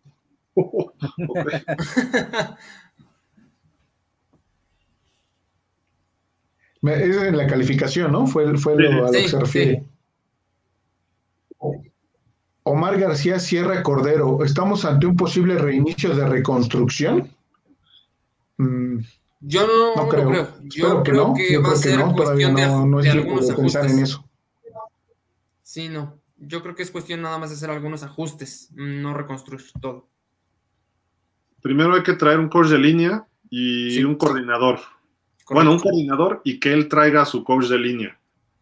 Y los que están, pues que si quieren quedarse, que se queden en las áreas que tenían antes, ¿no? Corredores y creo que eran alas. Alas, alas cerradas. Y traer un coordinador hecho y derecho, ¿no? Eso sí. Y pues a lo mejor traer dos, tres jugadores veteranos para que ya el equipo tenga ese liderazgo, ¿no? Porque estamos bien chavos, o sea, esa es la verdad, el equipo es muy joven y también eso se refleja eh, y se nota clarísimo. Ha, habido equipos jóvenes que lo hacen bien, eh, pero es, generalmente no, o sea, y no responden en los momentos importantes y eso está en ese proceso Miami.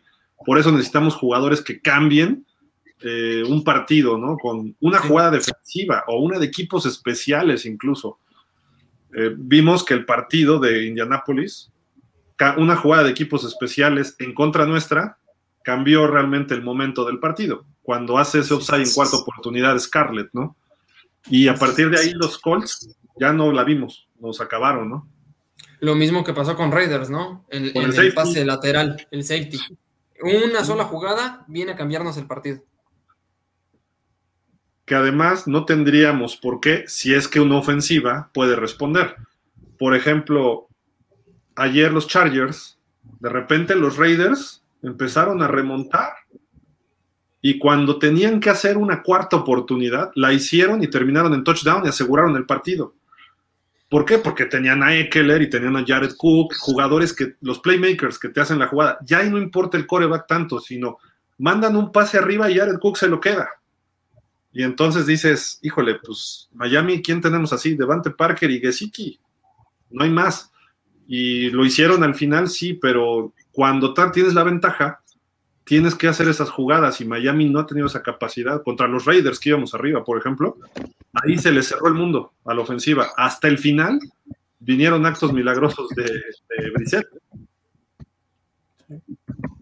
Entonces, un reinicio de reconstrucción, sí y no.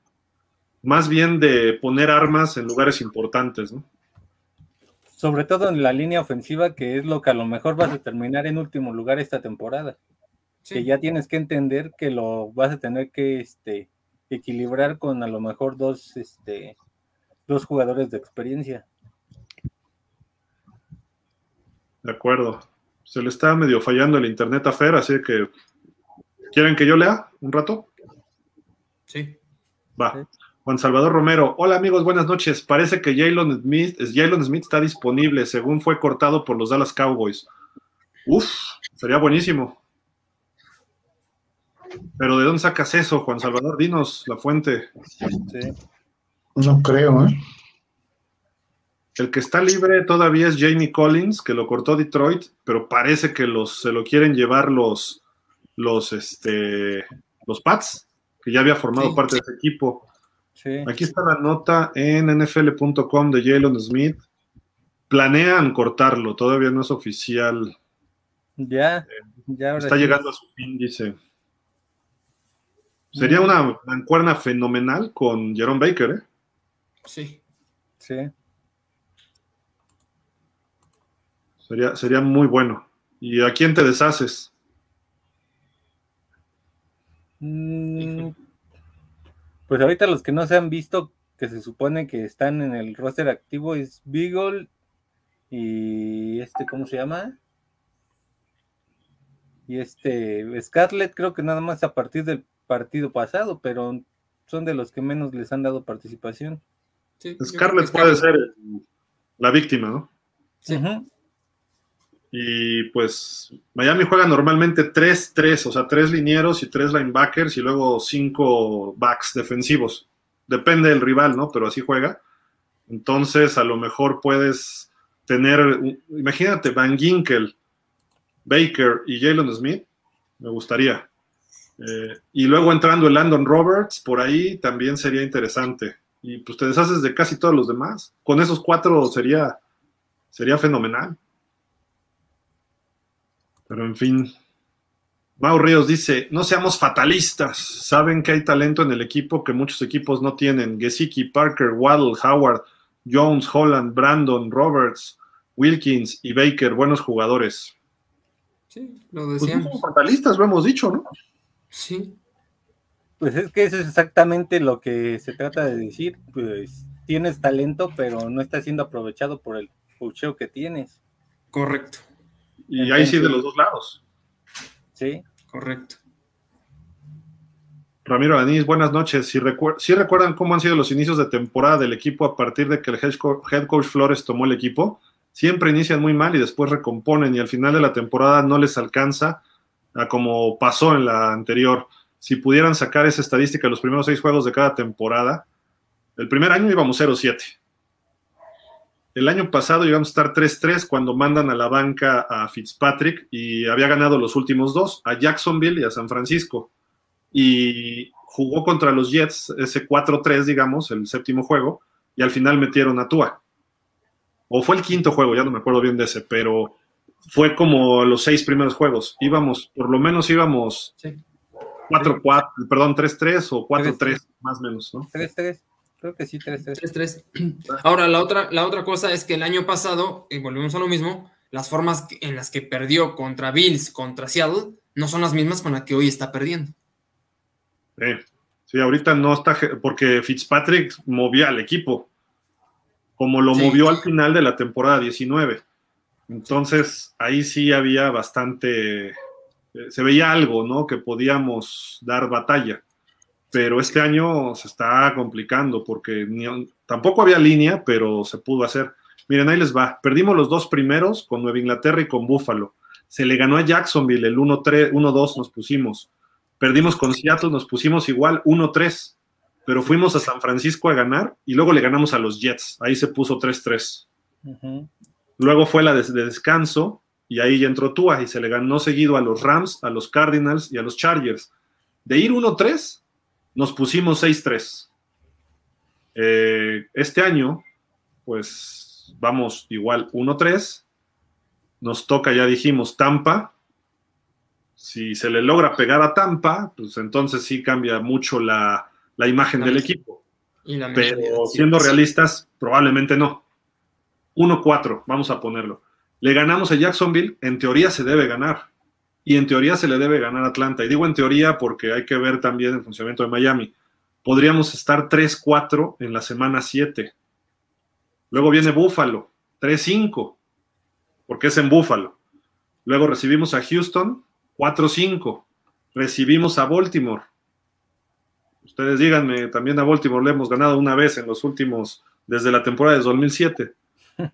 A Harbaugh no le hemos ganado. No. Entonces, derrota. Vamos a poner el 3-6.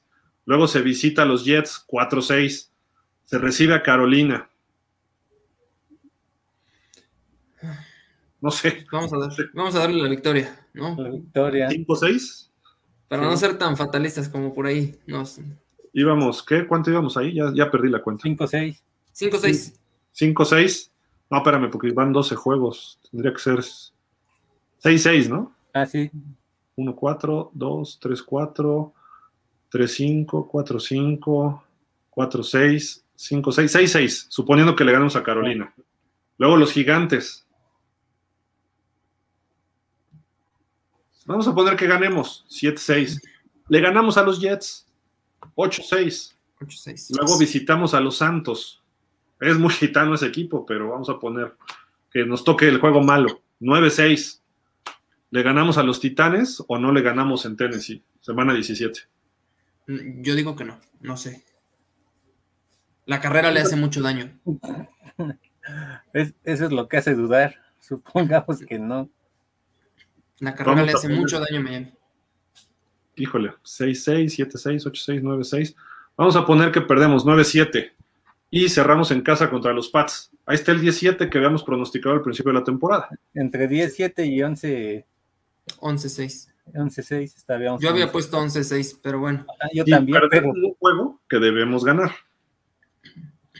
Y estamos especulando a que todo va a mejorar en la ofensiva de Miami. Pero como está jugando ahorita, a lo mejor le ganamos a los Jets, uno, a lo mejor le ganamos a Jacksonville, pero perdemos con Houston, a lo mejor le ganamos a Atlanta, pero perdemos con Nueva Orleans, entonces así no vamos a ir a ningún lado.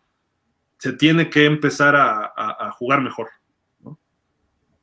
Ah, Mauricio Ríos dice, volvemos, somos equipos del mismo nivel, Broncos, Colts, Pats y Raiders, son partidos que ellos marcan a Miami como victoria en su calendario como nosotros, somos del nivel, podemos tener eh, ganado o perdido.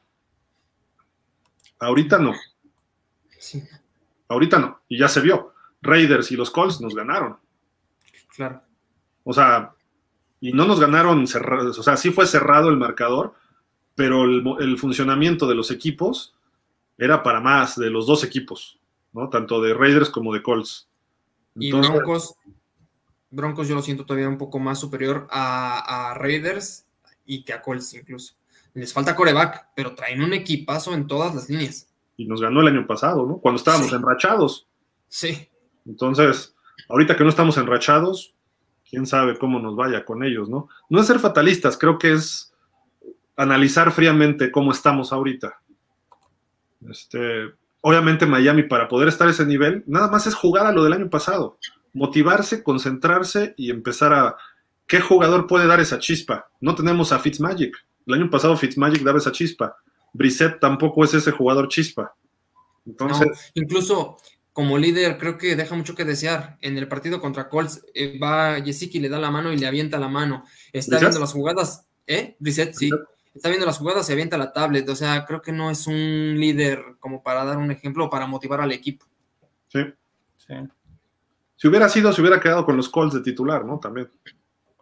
Él es un buen suplente y esperemos que regrese Tua en forma para poder eh, desarrollar a Tua, que se desarrolle Tua este año. Sí, claro. Jesús Delgado dice: Mis amigos, nos están juzgando si nuestro coreback titular.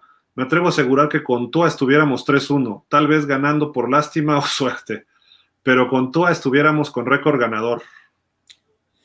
No lo sé. Probablemente con Tua podríamos haber ganado a Colts, pero también tengo mis dudas. Posiblemente ese sí. Vamos a poner uno de los dos, ¿no? Dos, dos, estaríamos. Quizá el de casa, eh, a lo mejor no hubieras dejado que los Colts empezaran a remontar, y empezaba a, hacer clic con Waddle, etcétera, ¿no? A lo mejor sí, o sea, eso es factible. Pero tampoco es que Tua es un coreback titular élite.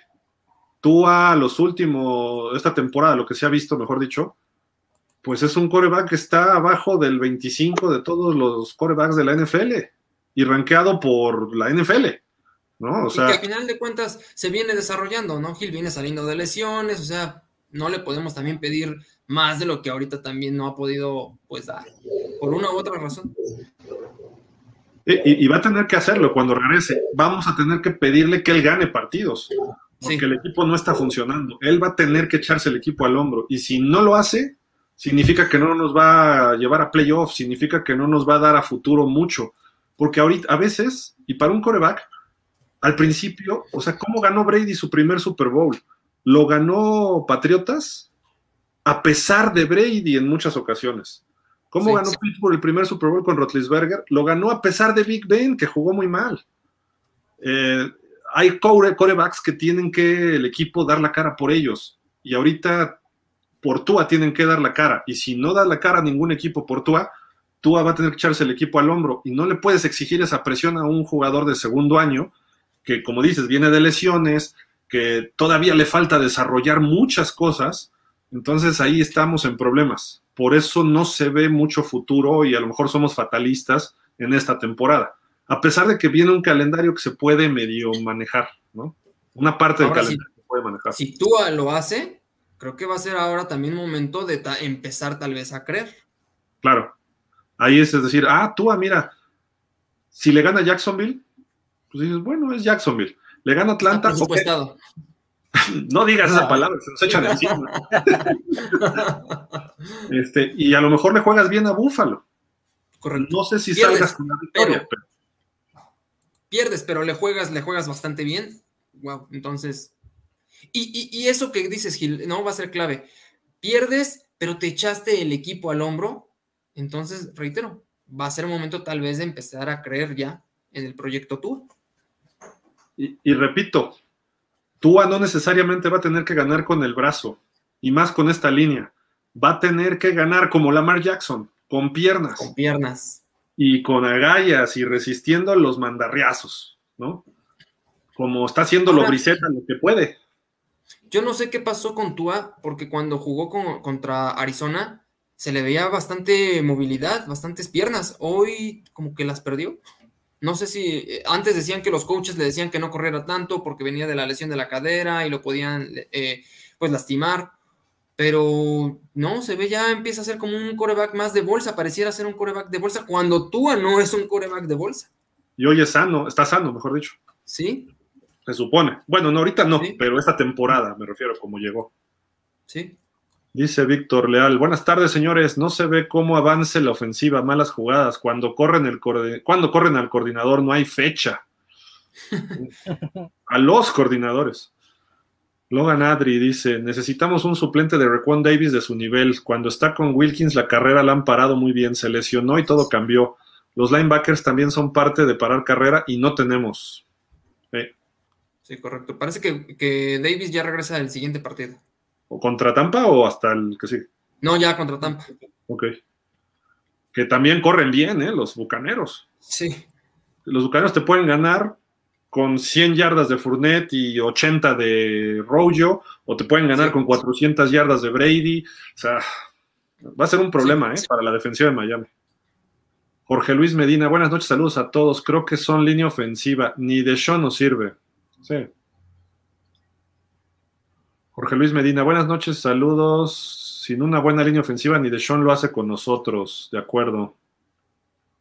Mau Ríos dice, si alguien conoce a Brady y tiene la secundaria para cubrir hombre a hombre a sus únicos tres armas, es Miami y Tom.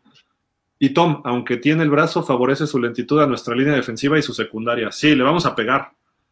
Pero su línea ofensiva es buena, ¿eh? También. Entonces, sí. tampoco vamos a estar dándole cada jugada. Y... Está un partido heroico aquí.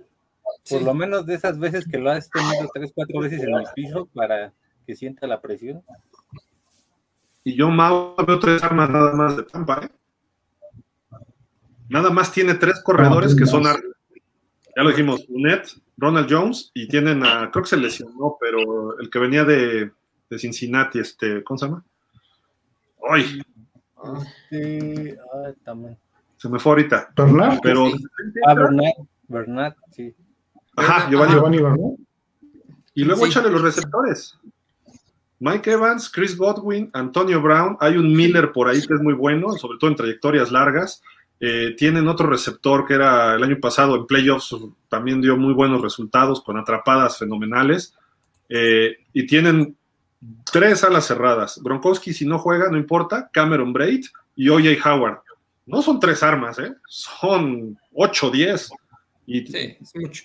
Y sale uno y entra el otro y no baja la intensidad o el nivel de talento ahí. Ese es el problema. Correcto. Entonces, ahí sí está, está difícil. Albert Alcántara, se desaprovecharon las, las selecciones colegiales, pudimos conseguir grandes jugadores. El coach Flores es muy cerrado. Esto ha pasado por años, muy malas selecciones. Soy fan desde el 76 y desde la época de Marino no se ve un buen equipo. Vamos por la primera selección de nuevo. Yeah. Híjole, tanto así no creo, pero No. la, la realidad es que ahorita sí hay una vertiente muy grande. Se puede tener una muy mala temporada, pero no la veo de primera selección. Pero sí por ser de los cinco primeros, y además el problema creo que es que no le tenemos esa primera, ¿no? Porque se le dio a Filadelfia. Entonces de- dependeremos de San Francisco dónde queda para tomar la otra. Y San Francisco tampoco está tan bien, entonces a lo mejor un top 16 podemos tener. Sí. Eh, pero pues a ver, a ver, a ver qué pasa, ¿no? Pero tampoco veo el equipo tan fondo de la liga, no. Pero vamos, a, o sea, también hay que empezar a hacer jugadas y no se ve por dónde. Hoy no se ve. La semana que entra a lo mejor estamos hablando de otras condiciones, ¿no? Juan Carlos García, buenas noches a todos los Dolphins. El domingo no quise escribir en el programa lo que le sigue de encanijado. No, Juan Carlos, tranquilo. Tristemente no le veo futuro al equipo por nuestra ofensiva. Sí. Logan Adri. Si tenemos receptores de nivel, ¿por qué no los usan? son cuatro de primer nivel. Gil, por favor, habla con Ross y que le den un cuarto a Cinet. Eh, créeme que podrá dar una gran sorpresa. Hazme caso, por favor. Sí, digo, vamos a hacer un, este, ¿cómo le llaman? Un change.org. Pero quiten arroz de dueño, ¿no? O sea, ya. Y a Greer como, como gerente. podemos dejar a Flores, pero quítenme esos dos ahí que son uno la mala vibra y el otro que hace cosas que dices, ¿por qué? ¿No? Sí.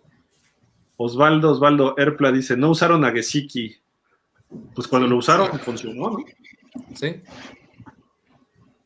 Guillermo Flores, Miami está caño con sus jugadores y buscan jugadores baratos. Se fue Shaq Lawson, Banoy y no probaron a McKinney, Skura y DJ Fluker. Eh, y seguramente no le dé tiempo a Flores y a Grier de arreglar las cosas porque ya estarán empacando sus maletas. Es lo que decíamos la semana pasada, ¿no, Fer? También que pues, ya empieza a ser un peligro de que pueda estar en la silla. Sí. Sí, exacto. Ya, ya se está volteando la balanza sobre, ya no sobre los jugadores, ¿no? Nada más, ya se está yendo sobre el, staff de cocheo, principalmente en Flores, ¿no? Porque pues los demás están ahí ya en la tablita. Pero con lo que declaró hoy, pues creo que caería primero él que cualquiera de sus coordinadores, por lo que dio a entender. De acuerdo. Déjenme ver que ya se me movió aquí y no sé dónde quedamos. Hay un chorro de... Uh... ¿En ese íbamos? Brissette es muy malo, muy, muy malo. ok. Julio Ortega, amigos, ya llegué. Señores, confiemos. Flores dijo que esta reconstrucción iba a ser muy dolorosa, confíen. Sí, la cuestión es que ha sido y sigue siendo muy dolorosa. Y ahorita más que antes, ¿no? Correcto. Daniel Revilla, todos los años es lo mismo. Osvaldo Osvaldo dice, la defensa se cansa definitivamente, no pueden hacer todo. Correcto. está muy pesado. Mau Ríos, Bengal se va a desplomar, van a ver, viene su calendario difícil, Raiders y Broncos ya enseñaron su realidad y se enfrentan entre ellos, van a caer, verán. Sí, claro, van a repartirse ahí, pero Cincinnati tampoco es un top equipo, ¿no? No, no sé, digo, han jugado bien, pero Jacksonville les pudo sacar el partido. Pero si vemos las, una semana antes, Jacksonville estaba arriba de Arizona, el único invicto, ¿no? Entonces, hay que, hay que ver cómo se ve. Y Cincinnati puede que caiga, pero tienen algo que nosotros no hemos tenido hasta, y, más ahorita. La continuidad de un coreback novato creciendo.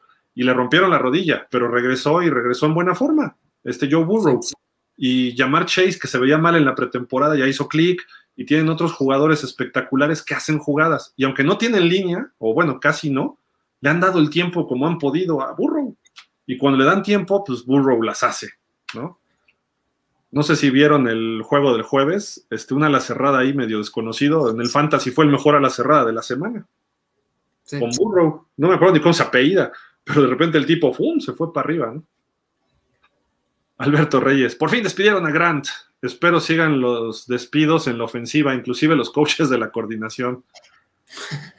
Aquí la pues desventaja de la división, bueno, del comentario anterior, la desventaja de la división de Bengalíes es que si Bengalíes logra meter el pie a Baltimore o a Cleveland, se abre una amplia posibilidad para que Miami, si termina a lo mejor 9-8, 17, pueda este, pelear por de comodín. Yo creo que hay chance con 10-7 este año. Esa es la cifra para tratar de meterte a playoff. Con 9-8 tengo mis dudas. Si el año pasado nos quedamos fuera 10-6, y aparte ahorita vemos que está el norte con tres equipos muy fuertes y el oeste con tres equipos fuertes. Agrégale a Buffalo en la nuestra y agrégale a, pues vamos a poner Tennessee, pero Indianapolis creo que va a empezar a escalar. Y en la nuestra, pues creo que los pads en algún momento también van a empezar a mejorar. Y nosotros mejoramos. Está el tráfico muy fuerte para los comodines. Van a ser seis. Vamos a quitar ahorita Miami a los pads. Serían tres, tres y uno más. Serían siete. Más los Patriotas y nosotros. Estamos hablando de nueve equipos por tres lugares. Entonces está. Está complicado hay mucho, mucho, ahora sí que como el metro Valderas a las 2 de la tarde, ¿no? Armando Paulín, ¿por qué no quieren meter a Cinet? Porque es blanco, dicen en algún comentario, será. No, no tiene que ver raro. No, no, no. No, es que, digo, no sé qué vean ustedes, pero pues, por algo está de tercer equipo, ¿no? No, a ver, Cinet se vio bien en la pretemporada, pero en la pretemporada, pues todos se ven bien. Y aparte, Cinet le falta ahorita mucha experiencia. O sea, ni tú tiene la experiencia tal vez que ahorita te podría tener Cinet no lo van a meter. Por encima de Cinet, no, por encima de, de Brissett, perdón, no va a estar Cinet. Pero como van las cosas, igual lo sacan lesionado a Brissett y tiene que entrar Cinet. Pues fíjate que contra Tampa Bay es una posibilidad, ¿eh? Le han dado con todo a Brissett los dos partidos que ha estado de titular. Bueno, y el de Búfalo también. Sí. Es más, el de Búfalo parecía más cerca de que lo lesionaran que los otros dos, pero los bucaneros los van a ir tras de él. Esa es la clave en Miami. Logan Adri, si ganamos con los Bucks, nos vamos al Ángel. Nos vamos hasta Miami. Nos vamos a Miami Beach todos. O sea, nos recorremos el mundo, Adri. O sea, ahí vamos, pero pues estaría muy bueno. Fíjate que eso va a ser un, un, una ventaja para, para, los delfines. Si bien o mal no está, está, van a estar como visitantes, pues al final de cuentas también va a haber muchos fans de, de, de los Dolphins ahí en el estadio. ¿Eh? No tienes nada que perder, ¿no? No, no, exactamente. Hoy, hoy juegan sin presión. Está presupuestada. Entonces, de lo perdido, lo recuperado. Claro. Sí, es que de verdad sí. Y si le empiezas a pegar a Brady, a lo mejor cambia las condiciones del juego. No sé, digo, o sea, todos los juegos se tienen que jugar, aunque seas Tampa o seas Arizona. O sea, y, y ya lo han dicho ustedes, ¿no? Brian Flores conoce a Brady, sabe de qué pie cojea. Entonces, a lo mejor puedes, un buen scout del partido. Estuvo Brandon Jones pegándole a, a quién fue, a Derek Carr, ¿no? Hace dos semanas. Sí. La semana pasada, con los Edge, estaban encima de Carson Wentz. Que, ok, Indianapolis no tenía sus mejores linieros, pero de todas maneras estuvieron encima de él. Wentz hizo jugadas con sus piernas. Entonces, Miami está poniendo presión y Brady no se mueve. Entonces, si estás encima de él todo el tiempo, como el año pasado Chicago le ganó, un lunes por la noche o jueves, no me acuerdo, eh, pues a lo mejor se cierra el partido mucho. Y, y podría ser hasta tu, tu, revulsivo de la temporada, ¿eh? Sí, exacto. Cópiale el game plan a Belichick de la semana pasada. Y Miami tiene mejores jugadores defensivos. Pero sí. el problema es quién lo, quién lo va a ejecutar, Gil. El problema es quién lo va a mandar. ¿Quién, eh, ese es el problema. Repetir, yo insisto, el talento ahí está, pero el sí. problema va a ser quién de los dos coordinadores o del coordina el coach de corebacks es el que lo va a ejecutar. Entonces, si no tenemos el talento ahí, así le copias a Belichick el plan. Pero mira, yo te pongo algo así. Nelson Agolor es buen receptor de los Pats. Sí, sí. Parker por ahí se puede decir que anda, no, más o menos. Son del, son del, este, sí. Jacoby Meyers, pues creo que es mejor, está viéndose mejor Jalen Waddle ahorita. Sí. Sí. Este, sus alas cerradas eran buenos, John Smith y Hunter Henry, y no los usaron mucho. Creo que es un momento de poner doble ala cerrada y mandarles pases a ellos. Eh, sí, sí. Y más que te deshiciste del chaparrito Jaquim Grant, Albert Wilson a ver qué hace, no sé. Entonces, creo que en receptores no estamos tan mal y se vio bien Mac Jones con esos receptores. Eh, te, deshaces, te, deshaces rápido del balón y a lo mejor puedes mover el balón bien, o sea, la ofensiva puedes ir atacando. Es a lo que me refiero de copiarle un poco, ¿no? Sí. Sí. Incluso Miami, que eh, usar un poquito más a, a Yesiki, son manos seguras. Pero que lo empieces a usar desde inicio, ¿no? Ya cuando vas perdiendo, ya Además me ayudaría en mi fantasy mucho. Jorge Granados dice, la verdad soy Dolphins desde los 70 y me siento decepcionado de este inicio. La temporada eh, inicia pasando el de Tampa y ahorita está mejor el base. No, pero no hay que dejar de ver el partido, ¿eh? David Galo, saludos a todos. ¿Y quién quedará en lugar de Grant? Como receptor, híjole, hay para Williams, seleccionar. Puede ser Albert Wilson, ¿no? Preston Williams Que son o, o Wilson. parecidones. Ben Cariker. Buenas noches, señores. La verdad no sé cómo sentirme, pero primero, Gil, una disculpa. Tua no es la solución. Y la verdad necesita, necesitamos algo rápido. Ya esto no da para más. Ojalá se tenga mejores soluciones y no sigamos en esa eterna reestructuración. Y ya dices, ¿dónde los tacos? No. Qué frustrante, de verdad. Herbert se nos fue, Mac Jones se nos fue y lo de Grant no fue un golpe de autoridad, fue algo que no se hizo a tiempo. Y sí, señores, era Herbert nuestro hombre. O sea, sí, Vengar, pero mira, la realidad es que tampoco, o sea, con Tua se pueden hacer cosas. Todavía hoy, todavía acabando la temporada y ha habido campeones de Super Bowl como Drew Brees y Drew Brees todos los récords que hizo. Russell Wilson ha sido campeón, que eso es a lo que aspiraría Tua. Pero ¿qué han tenido ellos? Coacheo. Y desde novatos. Y Russell Wilson sí entró de novato y jugó bien. Drew Brees pasó banca al principio y tuvo problemas y se lesionó, etcétera, ¿no? Y hasta como su cuarta temporada en San Diego lo hizo bien. Y Philip Rivers le quitó la chamba y se fue a Nueva Orleans y se convirtió en el Brees que conocemos. Pero ¿quién era el coach de los, de los Santos? Sean Payton. ¿De dónde diablos vamos a sacar un Sean Payton para coordinación ofensiva en Miami? Digan ustedes. Yo lo único que veo más cercano es un Mike Shula. Y por ahí a lo mejor si te robas al de los Bills, a Brian Double, que ya desarrolló a Josh Allen, que Josh Allen tiene, era más fácil desarrollarlo que Tua, eh, porque tiene más brazo, más fortaleza, puede hacer más jugadas, eh, te lo traes y puede hacerla con Tua. Eh, habría que ver qué otro coach joven ofensivo puedes, puedes traer. Pero si no le pones un coach ofensivo y no le pones línea, no solo vamos a estar en problemas, va a ser un bust el pobre de Tua. Y va a terminar su carrera de segundo equipo de quién sabe dónde. A lo mejor en Pittsburgh el año que entra, o de, o de Houston en un trade por Watson, o segundo de los Packers si es que Rodgers no quiere jugar el año que entra, o en Seattle si traemos a Russell Wilson, porque también ahí se ve que, de repente puede romperse por lo más delgado, ¿no? Eso le puede pasar a Tua a lo mejor va a tener juegos buenos con otro equipo, pero va a quedar de segundo si es que ahorita no hay un coach que le lleve bien el camino. Charlie Fry es el coach de corebacks. Fue coreback, pero Charlie Fry jugó en Cleveland. O sea, si me dices, este va a ser tu coreback, híjole, perdón, pero pues yo no le tengo mucha confianza a Charlie Fry, ¿no? Por lo que él hizo. Y a lo mejor es un joven que va desarrollándose. Pero, por ejemplo, te llevas a Tua de segundo equipo a Dallas y creo que lo pueden desarrollar bien y después venderlo mejor Dallas. Eh, ahí podría ser, ¿por qué? Porque está Dak Prescott y él entraría en un momento determinado y ahí ¿qué pasaría? Pues simple y sencillamente tiene equipo y tiene línea y tiene un corredorzazo y tiene receptores buenos. Entonces, también la situación, o sea, yo, yo, yo sé que el talento lo tiene Herbert o Burrow o este año Trevor Lawrence o Justin Fields, quizás hasta Trey Lance, pero Tua no significa que no nos pueda llevar lejos.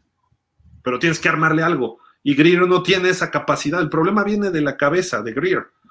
Flores le falla un poco la ofensiva. Entonces ahí también hay, hay carencias que se están reflejando en esta temporada 3. ¿Ibas a decir algo, Fer? Este, no, bueno, que también incluso en, en, Tampa, ¿no? Ahí con este, con este, el coordinador, este, ay, que era coreback, también se me olvidó su nombre. Ah, este, Byron Leftwich. Con Byron Leftwich. Todavía él creo que lo puede desarrollar mucho más que, que Fry, ¿no? Por poner un ejemplo distinto, ¿no? Y creo que Tua sí tiene que evaluar, a lo mejor lo estamos viendo así como que no, pues ya Tua no nos sirve, pero a lo mejor lo que no le sirve a Tua es estar en Miami y creo que él podría evaluar tal vez seguir aquí o mejor irse a otro equipo donde pueda desarrollarse de mejor manera. Correcto. correcto esa, esa incluso... duda va a surgir al final de la temporada. Uh -huh. Gane Miami juegos o no. Va a decir Tua, híjole, ¿qué está haciendo este equipo por mí? ¿No? Y, y, a lo mejor no lo dice él, lo va a decir su representante o su agente, ¿no? Sí. Correcto. ¿por qué no hablamos con los Dolphins y pues sí que se vayan por Watson ellos y tú vente a Houston y tienes, te están integrando un equipo desde abajo y tú creces con ellos. o te vas a, de reserva ahorita a Pittsburgh, o Pittsburgh se retira a Rotlisberger, y a ver si le ganas a Rudolph y a Haskins el año que entra el puesto, que sería factible. Digo, no sé, habría que analizar ¿no? las cosas, pero ahí tiene corredor, tiene receptores, la línea le refuerzan tantito y le podría ir bien a Tua. Acá necesitas un coreback que diga, yo soy el bueno y que ponga en orden a todos, o sea, y tiene que ser un coreback medio veterano o medio joven, ¿no? Entonces creo que creo que por ahí va la, cuestión, ¿no? Entonces, a lo mejor tú a su futuro de él como jugador no está en Miami. Y eso es, lo que, eso es lo que duele. Pero a lo mejor Miami puede recuperar algo bueno por él. Y, pues no, tampoco es de una disculpa, ¿no, Bencar? O sea, este, pues el talento está y se la jugó Flores y tiene un plan en mente. No se le ha dado pero su plan era muy delgado en general para el equipo, junto con Greer. Y reforzaron línea ofensiva, y ya se han movido, pero para que tú tengas un, un coreback que tenga cierta libertad y más jovencito, Dak Prescott es hoy quien es, porque ese mismo draft llegó Ezekiel Elliott. Y al principio Ezekiel Elliott era el que se estaba desgastando, mientras Dak estaba madurando. ¿A quién tiene tú? Digo, Gaskins, pues es un buen segundo corredor Necesitamos un corredor estelar. Y necesitas un liniero como era Pene y Suel este año, ¿no? Que, no, Ajá. Tannenhill. Fue, empezó a brillar con Jay Ayay en los Dolphins. Llega a, Titanes y con Derrick Henry es con quien, o sea, sí necesita alguien con quien descargar un poco de presión. Imagínate a Tua en los Titanes el año que entra, si es que Tannehill se retira o pasa algo con Tannehill. Le iría bien, muy bien. Eh, un equipo así le iría bien a Tua. Entonces, eso es lo lamentable, que no le estamos dando tampoco el apoyo a Tua los Miami Dolphins, el equipo. Sí. Entonces, no, tampoco le puedo echar toda la carga a él, ¿no? Como en Jacksonville no le puedes echar toda la carga a Trevor Lawrence ahorita. Ni siquiera a Burrow, ni al mismo Herbert. O sea, Herbert ahorita se está viendo muy bien. pero a ver en playoff cómo responde. A lo mejor ahí, mira, se hace para abajo un poco, ¿no? No lo sé. Mau Ríos, lo que nos metió en el problema los malos picks, tener picks y salary cap es lo que nos puede sacar. Por eso lo de Greer se me hace confuso, porque si aspiramos a buenos corebacks es por el salary cap y picks. sí. No, no, no ha sabido elegir bien, y no nada más coreback, ¿eh? O sea. En general. Las primeras rondas. Creo que, creo que por ahí, en primeras rondas, podemos calificar de bueno Christian Wilkins y ahorita Waddle. Sí. Y Phillips creo que va por buen camino. Sí. Vamos a ver. Dice Vic, del partido de anoche me quedé pensando que Herbert tampoco nos salvaría, aunque es muy bueno, pero con nuestros coordinadores estaría en la banca. Estaría mandando pasecitos así laterales el chavo tiene movilidad también y es fuerte y grande, pero pues a base de golpes, quién sabe cuánto aguante el que sea. ¿eh? Kilay dice, Guadarrama no se presentó al programa porque está festejando, se fue al man, se fue en manos de piedra. Tanto lo odiaba que ya lo se fue. Albert Alcántara, no hay ofensiva, la línea fatal, no hay coreback ni receptores, ni corredores con los jaguares, se define la primera selección. Muy malas selecciones, de nuevo. Tua no es el coreback que necesitamos y Flores tampoco el coach que requerimos. O sea, vamos a esperar al final de la temporada, nada más, con los dos. Pero si ahorita me dices, ahorita no exactamente lo que tú dices es correcto. Hoy, pero vamos a ver al final. Raúl Bukowski. Hola, buenas noches, Dolphin. Se acaba de anunciar que los Cowboys acaban de cortar a Jalen Smith. ¿Creen que sería buena opción para la línea defensiva? Saludos, Dolphins. Pues es linebacker y es linebacker interno. La cosa, nada más, la cosa es nada más por qué lo cortaron, ¿no? Habría que ver, investigar un poquito más. Es por cuestión de dinero, ¿eh? De dineros ahí. Y como ya llevaron linebackers en el draft, o sea, hay algo que podemos criticarle a Jerry O sea, Jerry Jones, el tipo es soberbio, hace sus cosas, pero dice, necesito defensiva, y creo que tuvo nueve picks, siete defensivos este año y se llevó a Micah Parsons, que ahorita está siendo el novato defensivo del año sin problema. El año pasado su pick fue Trevon Dix en segunda ronda y está siendo el líder en intercepciones de la liga. Eh, trajeron a Gabriel Cox, que es un linebacker de segundo, tercer, bueno, tercera ronda, me parece, de LSU, y ese tipo empujó a que Jalen Smith, ¿no quieres más dinero? Vete. Y si el Banderesh empieza a lesionarse, no importa, tenemos jovencito. Le echó la galleta ahí y Dallas por eso está jugando como está jugando. Pero el tipo no tiene que reportarle a un dueño. Chris Greer sí, tiene que reportarle a Ross y a Chris Greer parece que le da miedo tomar decisiones de ese tipo. Se hace de muchos picks y ya que tiene que hacer alguna decisión importante, ups, se va por otro lado. ¿no? no, y aquí están apostando más al desarrollo de Mika Parsons también. Sí, y que está jugando muy bien. ¿eh? Pero también, ojo, a Dallas le puede costar, porque si se va Jalen Smith, va a cambiar mucho la posición de Parsons, ¿no? Entonces hay que, hay que ver qué rollo. Jürgen Max, el coordinador, se llamaba Chad O'Shea, sí, y Flores lo corrió. Se quejó un poco Fitzpatrick también de él, ¿eh? un poco. Rafael dice, Rafael Rangel, saludos, tendré que verlos en repetición. Hoy la chamba no nos dejó acompañarlos desde el inicio. Gracias, Rafael. Cristian, aparte Steelers siempre va por coreback novato, no han comprado corebacks en cuanto a los de, en cuanto a lo de Watson. Bueno. Puede ser. Jürgen Max, lo que pasa es que no ha necesitado con Big Ben, ¿no? Correcto. Entonces, pues, aunque se lesiona, tenían a Charlie Batch, luego tenían a Rudolph, que Rudolph sí fue en el draft, pero fue segundo, tercera ronda. Y ahorita agarraron a Haskins de la lista de cortados, ¿no? Entonces, Pittsburgh a lo mejor la maneja con ellos dos, ¿eh? el resto, unos 3, 4 años. Dice Jürgen Max, si Ross le da el ultimátum a Greer, me preocupa que por salvar el pellejo se ponga a hacer compras de pánico y empiece a traer jugadores a sobreprecio. Tenemos espacio en el tope salarial. Buen punto, ¿eh? eh pues aquí el problema no es, no sería tanto este que le pusieran el ultimátum, sería que en realidad él se dedica a reforzar las áreas que en realidad se necesitan en el equipo. Entonces, Ahí yo creo que Greer debería hacer su papel de asesor y entonces ya atender la línea ofensiva y la cuestión del corredor. Y en todo caso, si ves que Devonte Parker ya no te no lo crees tan funcional, pues vas por Holiday o por Allen Robinson el año que viene.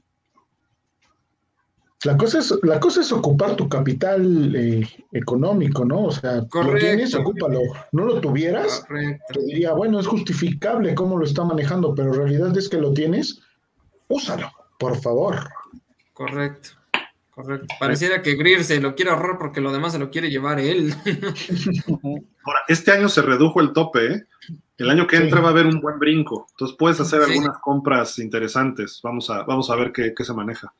Dice Mau Ríos, estoy de acuerdo con lo de Watson, pero recuerden que él debe querer, que él debe querer. Eso descarta Detroit, Eagles, Steelers y Broncos no tienen salary cap ni draft, ni un Tua como moneda de cambio. Pues sí. Sí, Watson quiere Miami, ¿no? Bueno, siempre ha dicho que Miami, entonces. Sí, que también la postura de, Houston es no quiere a Tua. Sí, además.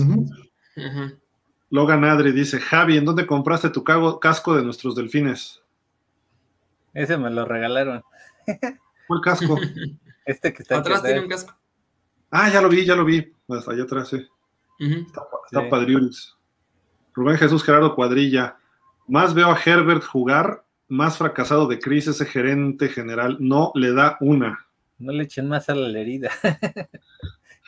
Pau Ríos. Por otro lado, la generación del draft 22 no es muy vasta. Si metes a tú en este draft, sería un prospecto 1 o 2 en esta generación de corebacks. Tons, aprovechémoslo para que se decanten por Miami y los Texans. Pero lo que decimos no lo quieren. No, a ver, ahora recordemos, el draft siempre se ve ya al último, ¿no? O sea, incluso hay jugadores que ni siquiera están mapeados y al último ya de cuando viene el draft es cuando brillan, cuando salen y llegan a ser selección número uno. Burro. Digo, tuvo una buena temporada anterior, al final, pero también tuvo alguna lesión. Y su última temporada rompió el NCAA y se fue de primera selección global, ¿no? Zach Wilson fue segunda global y no pintaba Zach Wilson. Ey, mi muchacho, ¿qué traes con mi muchacho? Espérate. sí, ¿no? Y, ya, está empezando a agarrarle la onda, ¿eh? Sí, ya, ya lo vi. Dice Kilay, debemos contar en la línea ofensiva con una retroexcavadora para detener a Vita. sí. Edgar Barrera, buenas noches a todos. Guadarrama tenía razón, Grant es el manos de perro, o de, o de mantequilla, o como le quieran llamar. Osvaldo Osvaldo dice, para, la, para el de playera verde, ¿quién trae playera verde? Fer. Fer. Ah, Fer, Fer, Fer. Se llama Fer, Osvaldo, no seas así. Un gusto. ¿Dónde compró su logo que tiene en la pared y que lo muestre, por favor? Gracias. Ahí está. Sí, está, le queda- está muy chido. Está padrísimo. Pues diles dónde lo compraste, Fer. No, pues es que yo lo hice, por eso no les puedo decir dónde lo compré. Compró la madera, dice, pero. Sí, claro, desde, desde, desde cero, se hizo desde cero, obviamente. No, está padrísimo. ¿Sí, de verdad? ¿Tú, tú lo Sí. moldeaste tú todo? Ah, Sí. muy, muy padre, Fer. Eh, desde la otra vez ya nos había dicho y felicidades, eh, está padrísimo. Sí. ¿Y la luz verde cómo la haces? ¿Es luz verde o Sí, es LED. LED? LED. Ok. Andrés Montes dice, ah, mira. Ah, Cambia de color. órale. Pero ya le pusiste verde. Fer, ¿eh? Ay, Naranja, pues. ser. Naranja, ¿no?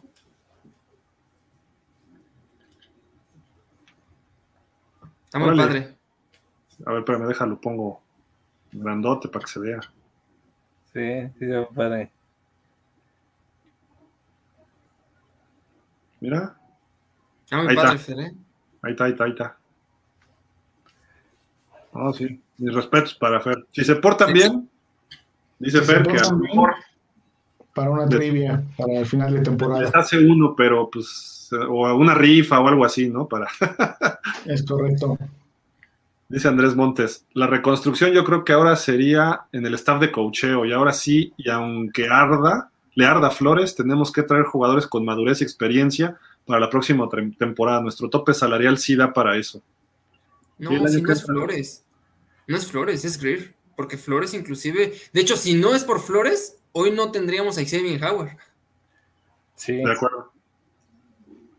Sí, Greer como que es el que no está funcionando, ¿no? No está haciendo clic bien. Sí, eh, Mike Gesicki al día de hoy no lo han firmado. Correcto. Ve, ve- nomás la cara de Javi, así de... "Ah". Sí, es que... Albert Alcántara, necesitamos jugadores All Pro y se desperdiciaron las elecciones de este año. No tenemos ofensiva, línea, corredores, ni coach, ni coordinador. Vamos por la primera selección este año de nuevo. Tranquilos, Ah, tranquilos. Con calma, con calma. Vamos por la segunda. Ah, no, ¿verdad? Tampoco. Jesús Delgado. Albert Wilson me molesta. Creo que primero debieron cortar a Wilson. La verdad prefiero que suban a Laird. Por lo menos le echa más ganas y como running back, receptor, responde más que Wilson. Sí. Es bueno, también. Por ahí sí. Andrés Montes, yo creo y a Greer no lo veo la próxima temporada. Muy probablemente yo también veo eso. ¿eh? Jesús Delgado, saben, creo que en la ofensi- ofensiva sí hay talento, el problema es la coordinación. Austin Jackson tiene pedigrí. Antes del draft los scouts hablaban bien, lo mismo de Aikenberg. Se decía era el robo de Notre Dame. El gran problema es el cocheo. Sí, Eso es verdad, ¿eh? Incluso aquí lo hablamos, ¿no? Dijimos Sí. que no había permitido sacks, que se veía con buena movilidad y toda la cuestión y creo que ahorita sí lo que está evidenciando el tipo de situaciones que está presentando la línea ofensiva es el mal cocheo de, de los entrenadores. Sí. Porque Sí, porque lo pones a jugar hay. en donde no es su posición de entrada, ¿no? Entonces, pues, ¿cómo? ¿Vieron la declaración que hizo Aikenberg esta semana? No. no sé No. si fue ayer o fue hoy, dijo, yo sé jugar tackle derecho, quiero jugar en esa posición. Y ya lo dijo, o sea, ya hay un rompimiento, coaches, jugadores, está, está interesante eso, ¿no? Y un novato que lo diga, o sea, fuera un veterano, dices, pero el novato, al- algo está pasando y ese es un problema también. O se arregla la cosa rápido o se va a ir por la tubería, ¿no? Ese es el problema. Andrés Montes dice, "Lastimosa- lastimosamente a Baker le tienes que poner a alguien al lado para que le quite presión y, le ense- y lo enseñe, porque solo se pierde. El solo se pierde. Y no se le ve esa experiencia que se supone debe tener. El que está creciendo enormemente es Van Ginkel. Sí, y este año no se ha visto tanto, ¿no? No. No, también se que no sí es en parte por eso que está pasando, que no tienes a ese Van hoy que tenías la temporada pasada y que te aportaba ese, ese pequeño gran detalle que es la experiencia, ¿no? Ah. Pero Van Ginkel no tarda en explotar, ¿eh? O sea, no se vio tan mal ya con Indianápolis. Ahí va, ahí la lleva. Ahí viene. Rafael Rangel, me hicieron caso, ya trajeron un centro experimentado con victoria en Super Bowl, esa línea ofensiva va a mejorar. Eso es el primer punto a mejorar. Bien. Sí, sí, al menos ya se dio un primer paso. Guillermo Flores, un ejemplo perfecto de un equipo que vino de abajo es Arizona con la primera selección. No le dio miedo seleccionar a, a Murray, aun cuando Rosen era una incógnita y era su primer año, y han sabido hacer las cosas con jugadores experimentados. Y ahora son el equipo que está invicto. Espero y Miami pase de página porque con las adquisiciones y en la preparación deberían ser mejores. Sí, de acuerdo. Osh Escalante dice, caballeros, buenas noches, ¿cómo estás, Os? Buenas noches. Buenas noches. Dice, No voy a jugar en un coreback con esta línea hasta el Montañés DF. Dan Dan Fouts. se arriesgaría con esta protección. Ya se parece a Israel, ¿no? Que pone iniciales. Pone JB y yo no sabía si era whisky o se refería a Joe Burrow. Y estaba hablando de Jacoby Brissett. Sí. Exacto. Y todos reclamándome. Y yo, no, pero a ver, es que no puede ser mejor Jacoby Brissett. No, pero sí es bueno. Y yo, bueno. Pero burro, es que burro. Y tú ya estás después, no, Gil, es Brissett. Y yo, ah, ok. Pues ya, Sí, nos cruzaste feo ahora sí. Sí. Luego dice Juan Carlos Barreda, siendo Flores un tipo necio, ¿no es momento de que Greer se imponga y traiga entrenadores competentes? Al final de cuentas, su chamba está en riesgo también. Pero Flores creo que sería al final de la temporada, evaluarlo. Si ¿Firmó? terminas un, un, este, a lo mejor un 8-9, un 6-11, algo así, sí tendrías que ponerle un, un ultimátum serio, porque la verdad no, este equipo no estaría para tener esa marca al final de temporada. Y yo creo que lo que se refiere aquí Juan Carlos es un poco a que Greer debería de imponerse sobre Flores y decir, estos coordinadores se van, este entrenador se va, no que se vaya Flores, sino imponerse Greer ante Flores, lo cual no puede ser porque también rompes el, el vestidor con esa parte, porque entonces le estás quitando autoridad a tu head coach. Sí. Y aparte, para el correr a un head coach, sí lo hace el gerente, pero también lo tiene que checar con el dueño, ¿eh? Sí. y habría que ver ahí qué es lo que decide este Ross. ¿no? Y yo no veo que ahorita sea la solución hoy, ¿no? De darle cuello a, ya lo dijo Javi, ¿no? Marca perdedora al final de la temporada y sin jugar bien como se está viendo hasta ahorita, ya no importa si es tres ganados o siete o ocho. Marca perdedora, creo que sí va a estar difícil que Flores pueda seguir. Digo, así lo veo yo hoy, pero a lo mejor cambia, la, empieza a jugar bien Miami y aún así termina con marca perdedora, bueno, pero pudo jalar el equipo como los dos años previos, ¿no? Mau Ríos dice, pues, oh, ay, ¿qué dice? ¿Qué dice? ¿Dónde quedó? Ah, está ahí, perdón. Sí, Pues, o volteas dos segundos para acomodar el pase o corres, jajaja. Tua tiene piernas, el problema es que no tiene tiempo para empezar a correr después de levantar la cara. Por eso no corre.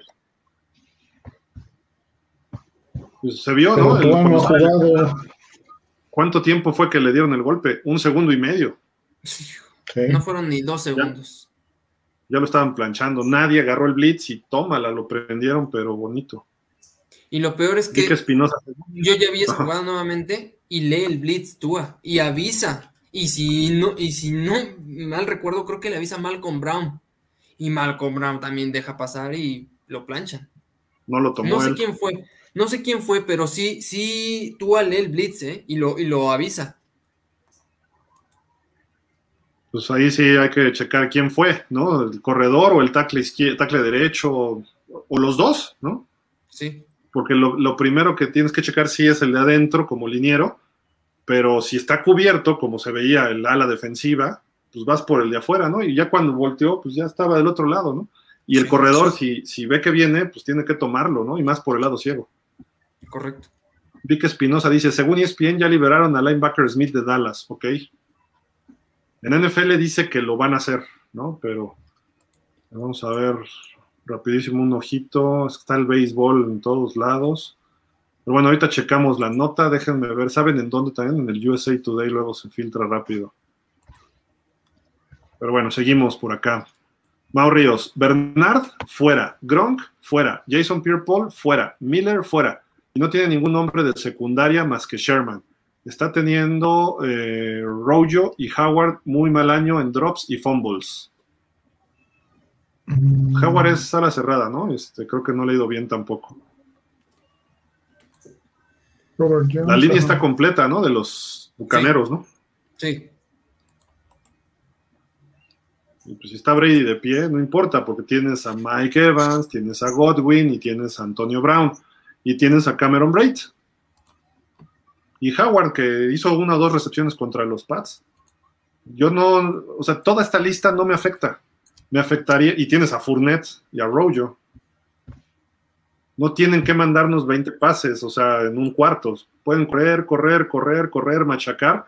Y si, si los Colts con un eh, sin línea ofensiva nos acabaron, los bucaneros nos van a acabar desde el segundo cuarto. Ese es el problema.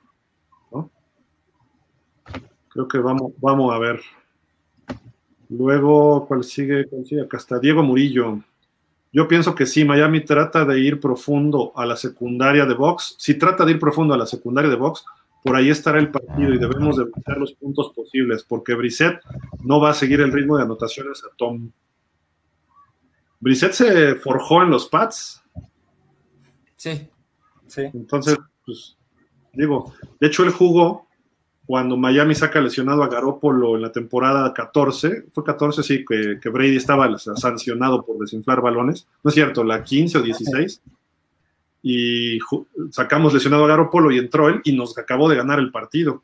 Y de ahí se ganó el puesto en Indianápolis, que no tuvo buena marca en Indianápolis, ¿no? Pero viene de, también de los Pats, ¿no? Por eso yo creo que lo trajo Flores, lo conocía de ahí.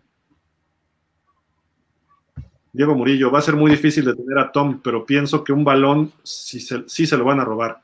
Box seguirán sufriendo en la zona roja con la mano de sus receptores. Ok. Osvaldo Osvaldo. El logo que tiene detrás Fer Ramírez, si puede mostrarlo y pasar el dato de dónde lo consiguió, está muy cool, gracias. Ya, ya nos dijo. Edgar Barrera. Parece que Brandon Jones está lesionado. No me digas. Lástima, para mí ha sido lo mejor este inicio de temporada. Hay que ver los reportes por ahí del jueves, viernes. Mau Ríos, Mac Jones, me refiero al comentario de hace rato, no inventen, tiene ningún partido de 300 yardas, cuatro intercepciones en cuatro partidos y cuatro tochos en cuatro partidos. Y el pase largo fue de Meyers, no de Mac. 17 puntos por juego. Ah, sí, una reversible pase, ¿no? Pues así hay que jugarle a los bucaneros, tocheros. Y lo puede hacer Flores. Y tocheros cada serie ofensiva. Y para eso servía Jaquim Grant, para jugar tochito junto con Albert Wilson. Pero bueno, puedes jugarle así. Jalen Waddle es muy rápido, a lo mejor una reversible y un bombazo de alguien por allá. Sí, sí puede ser. Totalmente de acuerdo.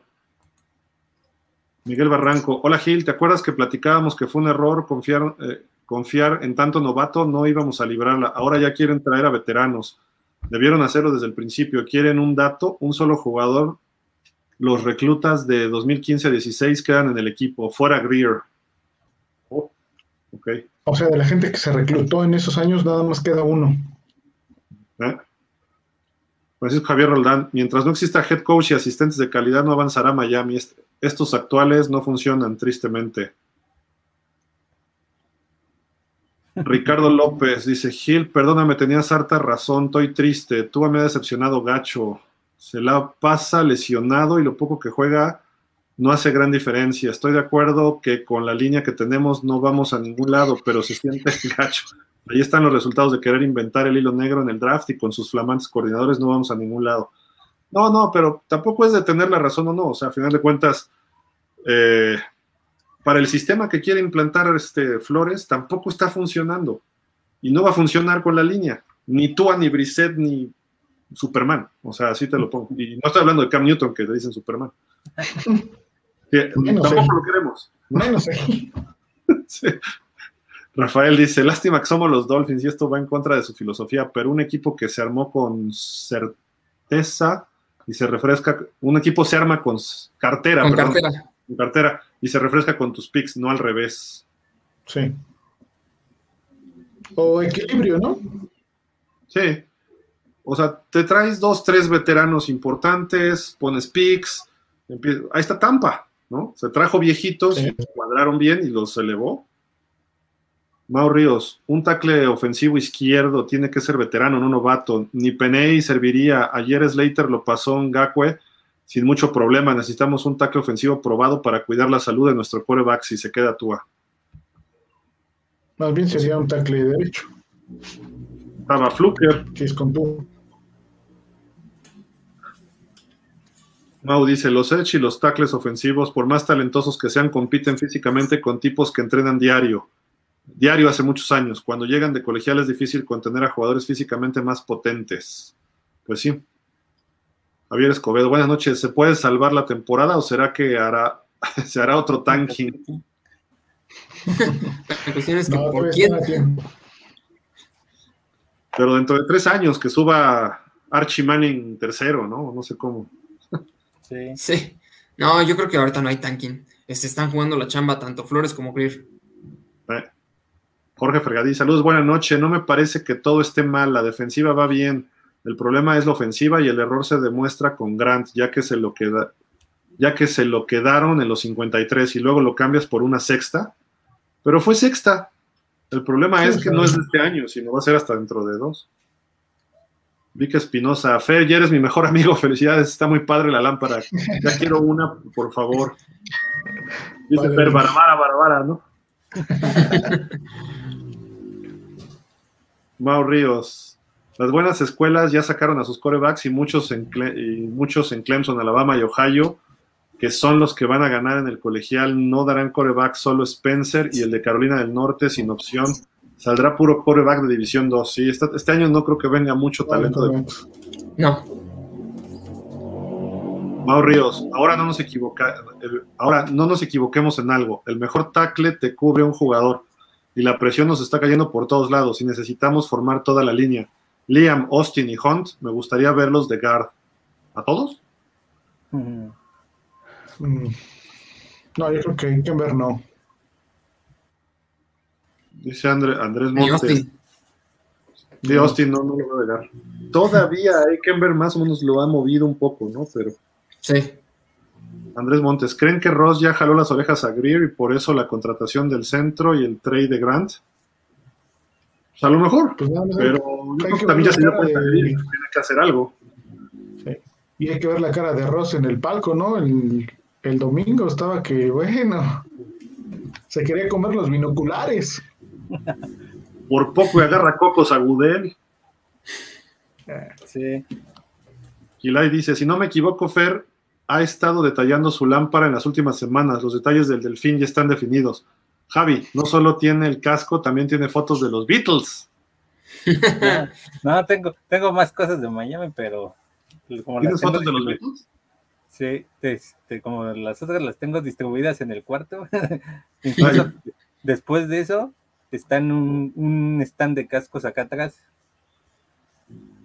Y ya, ahí se ven, entonces pues ahí es eso. Osvaldo, Osvaldo dice, no se escucha. Ah, caray.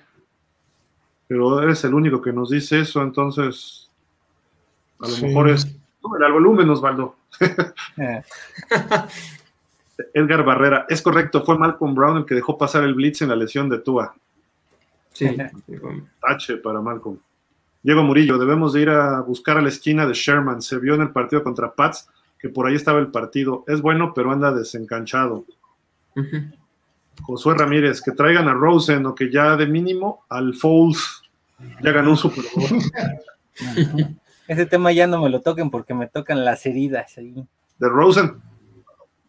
A mí, ¿Dónde anda me hubiera, Rosen otra vez? Porque siempre. eh, a mí hubiera sido de los corebacks que me hubiera gustado que le dieran posibilidad.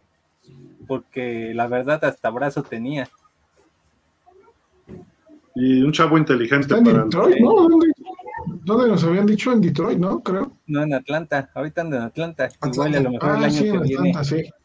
el año que viene, si se retira Matt Ryan o lo cambian a algún lado, se haga de ese equipo. O lo saquen y lo cortan, Javi. ¿Sí? ¿Quién sabe? El, USA Today sí ya confirma también el corte de Jalen Smith de los Cowboys. Pues ojalá Miami se aplique. Entonces, pues, es buen momento de traerlo, ¿no? Para que la defensa sea buena contra la carrera. Sí. Suma, suma. Ah, dice Diego Murillo, para mí Tua no es malo, es un super talento, pero necesita pulirlo. Perdón. Y sin dudarlo, el problema es que el, es que el cocheo del coordinador de corebacks, pienso que si Marino está tan metido en el equipo, debería ayudar. No. Marino debería aconsejar a Tua, a mi parecer. Es que Marino no va a poder aconsejar a Tua porque son estilos muy distintos. ¿Y qué pasa? Marino ya hubiera sido coach si hubiera querido hacer eso y no, no lo veo haciendo. Se acerca a platicar, pero. Sí. Se llevaba más con Tannehill, ¿no? Sí, también, pero no era ni siquiera para aconsejarlo de, juego, ¿eh? era de repente también se acercaba, platicaba.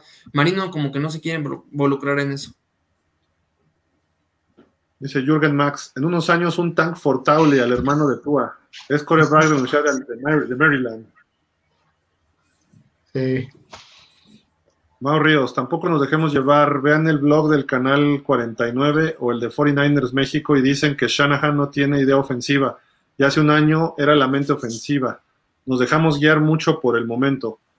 Sí, pero Shanahan lo ha demostrado en su carrera. Gotzi y, y Studeville, Studesville, pues no tanto. O sea, de hecho, nada. Son buenos coaches de algún sector, ¿no? Sí. Creo que incluso cuando Atlanta llegó al Super Bowl fue la mejor ofensiva de la liga, ¿no? Con el MVP desarrolló a Julio Jones, tenía Devonta Freeman, Tevin Coleman, su línea ofensiva funcionaba de maravilla con Alex Mack. Eh, tenían a. ¿Cómo se llama el ala cerrada? que ahora juega en. Híjole. Tenía un nombre medio chistoso, pero no me acuerdo ahorita. Que hasta anotó en el Super Bowl contra los Pats. Este, no, y el año pasado hicieron maravillas los Niners con lo poco que quedaba, con, lo, que tenían, hizo maravillas. Con el noveno coreback. nadie hemos dicho que Kyle Shanahan no sepa su rollo, ¿eh? lo, hace bien. No. Si lo corren de San Francisco, tráiganselo de coordinador a Por favor. Que no creo que lo corran de San Francisco, pero bueno. Mau Ríos dice, Flores es de lo rescatable del equipo, porque esa defensa, claro que es producto de su trabajo, pero también no deja de ser novato. Ojalá entienda el error del coordinador ofensivo y a trabajar. Sí, sí, sí, pero como coach, no puedes evaluar nada más por un lado del balón a alguien. No. Como head coach, Tienes que evaluarlo por todo lo que hace, ¿no? Shula tenía mentalidad defensiva, pero tú fue el primer coach con dos corredores de mil yardas, el primer coach que tuvo un coreback de cinco mil yardas, eh, y puedes sumarle muchas cosas del lado ofensivo, y lo sabía hacer y ponía los coordinadores adecuados, y se adaptaba a lo que tenía. Y él giraba las órdenes porque sabía. Es más, cuando tú eres un muy buen coach defensivo, sabes de la ofensiva, obviamente tienes que estudiar las ofensivas. Y entonces ahí dices, a ver, quiero una ofensiva así, ¿por qué? Porque yo veo que Tua tiene estas características, vamos a darle un tipo de juego así. Y tengo este corredor, vamos a darle unas características así, receptores, línea, etcétera. Entonces, hasta tú sabes cómo frenar tu misma ofensiva y precisamente le dices a tu coordinador, abusado por aquí, abusado por allá. ¿No lo hizo Gruden en el Super Bowl que le ganó a los Raiders? Él estaba corriendo las jugadas toda la semana previa del Super Bowl, simulando a este a Rich Gannon. Y entonces hasta los checks y todas las formas que cambiaba la jugada, los fakes que hacía, los repetía en el entrenamiento y los bucaneros cuando llegaron al Super Bowl dicen, todo porque conocía perfecto y les decía a los defensivos, colócate aquí y ahí va a ir el pase de Rich Gannon. Esa es su primera lectura. ¡Boom! Cinco intercepciones, tres de vueltas para touchdown. Los acabaron porque tenía la lectura perfecta, ¿no? Entonces, creo que por ahí va el rollo, ¿no? Y es lo que tiene que meterse Flores. Eh, de esa forma, porque, digo, el, el Game Book y eso, pues no se puede meter mucho, pero puede decir, esta sí, esta no, esta sí, esta no. Ricardo López, Marino no va a arriesgar su imagen en el equipo eh, o en la NFL siendo coach. En otro tema, ¿Por qué no traen a Shula? ¿No tiene chamba o sí? Sí, sí tiene chamba, está en Denver. de coach de corebacks, me parece. Sí. Y Marino, pues no es que arriesgue su imagen, o sea, no le ha interesado. Y además Marino, pues cuando tienes un superestrella, o sea, pudiera creer que Peyton Manning sea un buen coach ofensivo. Eh, pero John Elway tampoco ha sido coach, Kelly tampoco, Montana tampoco, Bradshaw tampoco, y así vamos viendo. Bart Starr es de los pocos que fue un gran jugador y terminó siendo coach y relativamente bueno. Entonces, ¿qué pasa cuando tú eres muy bueno? Eso le vas a exigir a tus jugadores y a lo mejor, es más, no a lo mejor, nunca va a haber otro Marino. Entonces Marino, su nivel de exigencia va a ser ese. Y va a decir, a ver, es que manda este pase así. Y te dice Tanegil, tú a Brisset, es que no puedo, Marino, porque pues no llego, esa velocidad no la tengo, o esa lectura no la sé hacer, o no, la, no la he podido hacer nunca. Eso Marino lo tenía porque era un privilegiado, ¿no? Y nos tocó vivir con él muchos años positivos, ¿no? Que si le hubieran dado una defensiva como la que tenemos ahorita, ya, tendríamos un campeonato de Super Bowl sin problema.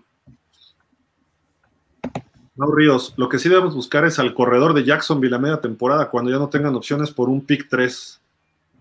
Aquí incluso respecto a esto, hoy NFL Network sacó un, un este un video de qué necesidades considera que cada que necesita cubrir cada equipo y decían que Miami debería ir por este por Aaron Jones debido a que ya Green Bay no le está involucrando tanto y le está dando más este, jugadas a AJ Dillon. No, pero ahí no lo van a soltar ahorita. El año pasado ya estuvo a punto y regresó con los Packers por Rodgers prácticamente. Si Rodgers sale, entonces va a ver que la rebatinga de los jugadores de los Packers va a estar buena el año que entra.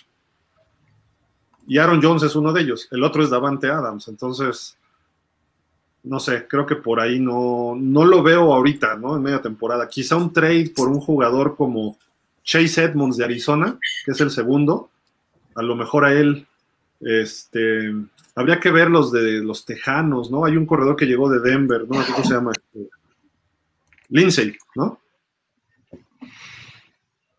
Mm, no, no sé. Por ahí puede ser. Ricardo López, aquí no toquen a papá de Marino. Adrián Núñez Morales, ¿qué opinan de Colin Kaepernick? ¿No podría ser una opción para Miami? ¿Es posible su regreso o está vetado por la NFL? La última no está vetado por la NFL. ¿Sería una opción para Miami? ¿Cómo ven? No, yo, yo pienso que no. Nos quedamos mucho tiempo fuera de la liga, ¿no? Lleva desde el 17, ¿no? Fuera. Sí. y le este han hecho ofertas. Ajá, Javi, Javi. En este tipo de situaciones, mejor quedarte con Tua que todavía lo puedes desarrollar. de acuerdo. Colin Kaepernick, Cam Newton, Tim Tebow, ya, no son no son. De la NFL ya se les acabó, lamentablemente, ¿eh? porque tuvieron sus momentos, pero ya no. Y o menos, ¿no? Andrés Montes, una pregunta, es un supongamos. Pierde Miami por paliza y Brissett y la línea se ven igual, no hay mejoría. ¿Rossi atrevería a correr a Grier o a Flores y deja, y deja un interino? No, yo no creo. No. no. Contra, saliendo... Tampa no, ¿eh? No. Quizá Jacksonville la siguiente semana. Ahí sí. La cuestión sería que Miami, por ejemplo, nada más ganara un juego o dos lo que resta de la temporada y entonces sí pones en aprietos a ambos. Pero de otra manera no creo que los corra. Mira, los los Bucaneros dejaron en una yarda negativa a los, a los Pats por tierra. ¿Qué nos espera a nosotros? ¿Menos 30? Así de simple. ¿Y cuánto vamos a hacer por aire? A lo mejor podemos generar algo y desde el principio hay que irse pum, pum, pum, pum, pum, ¿no? A jugarle rápido esa defensiva y a ver si podemos empezar a hacer puntos. Y que nuestra defensiva le robe dos, tres balones a Brady y que anoten. Y a lo mejor así se empareja el partido. Eso es lo que esperamos. Entonces, está presupuestada la derrota. El problema es que se repita esto contra Jacksonville. Si perdemos contra Jacksonville jugando igual, ahí sí, regresando de Londres, le dicen, a ver, señor, ni, ni se acerque a su oficina, señor Flores, con permiso, y todo su staff, y te traes un staff emergente interino ahí, no sé. ¿Por qué? Porque no puedes perder con Jacksonville también, jugando igual. A lo mejor Jacksonville te gana al final y jugaste bien, pero eh, a lo que voy es que si sigues jugando igual contra Jacksonville, ahí sí es motivo para correrlo. Porque Jacksonville fue el peor equipo el año pasado. El coach de Jacksonville prefiere irse a los table dance que estar con su equipo. El coach de Jacksonville ha cometido más errores que Greer y, y Flores en sus tres años, él en ocho meses. Entonces, ese tipo de cuestiones no puedes perder con un equipo así, aunque traiga Trevor Lawrence y traiga James Robinson y traiga receptores aceptables. O sea, no está mal Jacksonville. Pero si pierdes con Jacksonville jugando igual, ahí sí es temporada perdida, ¿eh? se los digo. Entonces, el juego con Tampa no lo veo clave. El de Jacksonville, sí. Y está peligroso el juego. Hoy se ve peligroso. A lo mejor en una semana decimos, no, así le vamos a ganar y ya, ¿no? Pero ahorita no se ve bien. Vic Espinosa, los únicos head coaches defensivos es Flores y el de cargadores, y él está involucrado en la ofensiva, él se mete al partido y Flores no tiene liderazgo ni idea en la ofensiva.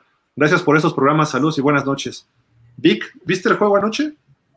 Eh, Brandon Staley sí, viene de, viene de, la defensa de los Rams, él jugó de coreback en la Universidad de Dayton, igual que John Gruden. Entonces trae las dos vertientes. Flores jugó de linebacker en el Boston College y estuvo o en equipos especiales o en defensiva siempre con los Pats. Nunca estuvo del lado ofensivo. Entonces se nota ahorita que es head coach, ¿no? Esa es la pequeña diferencia de Brandon Staley. Y Mike pero, Tomlin, el de Pittsburgh, era defensivo. Pero aquí se supone que él viene de una escuela donde el entrenador sí se involucra hasta en el más mínimo detalle. Entonces, yo creo que si algo debió de haber aprendido de él es esos detalles para corregir en, en, el desarrollo del partido durante la semana de entrenamiento. De acuerdo.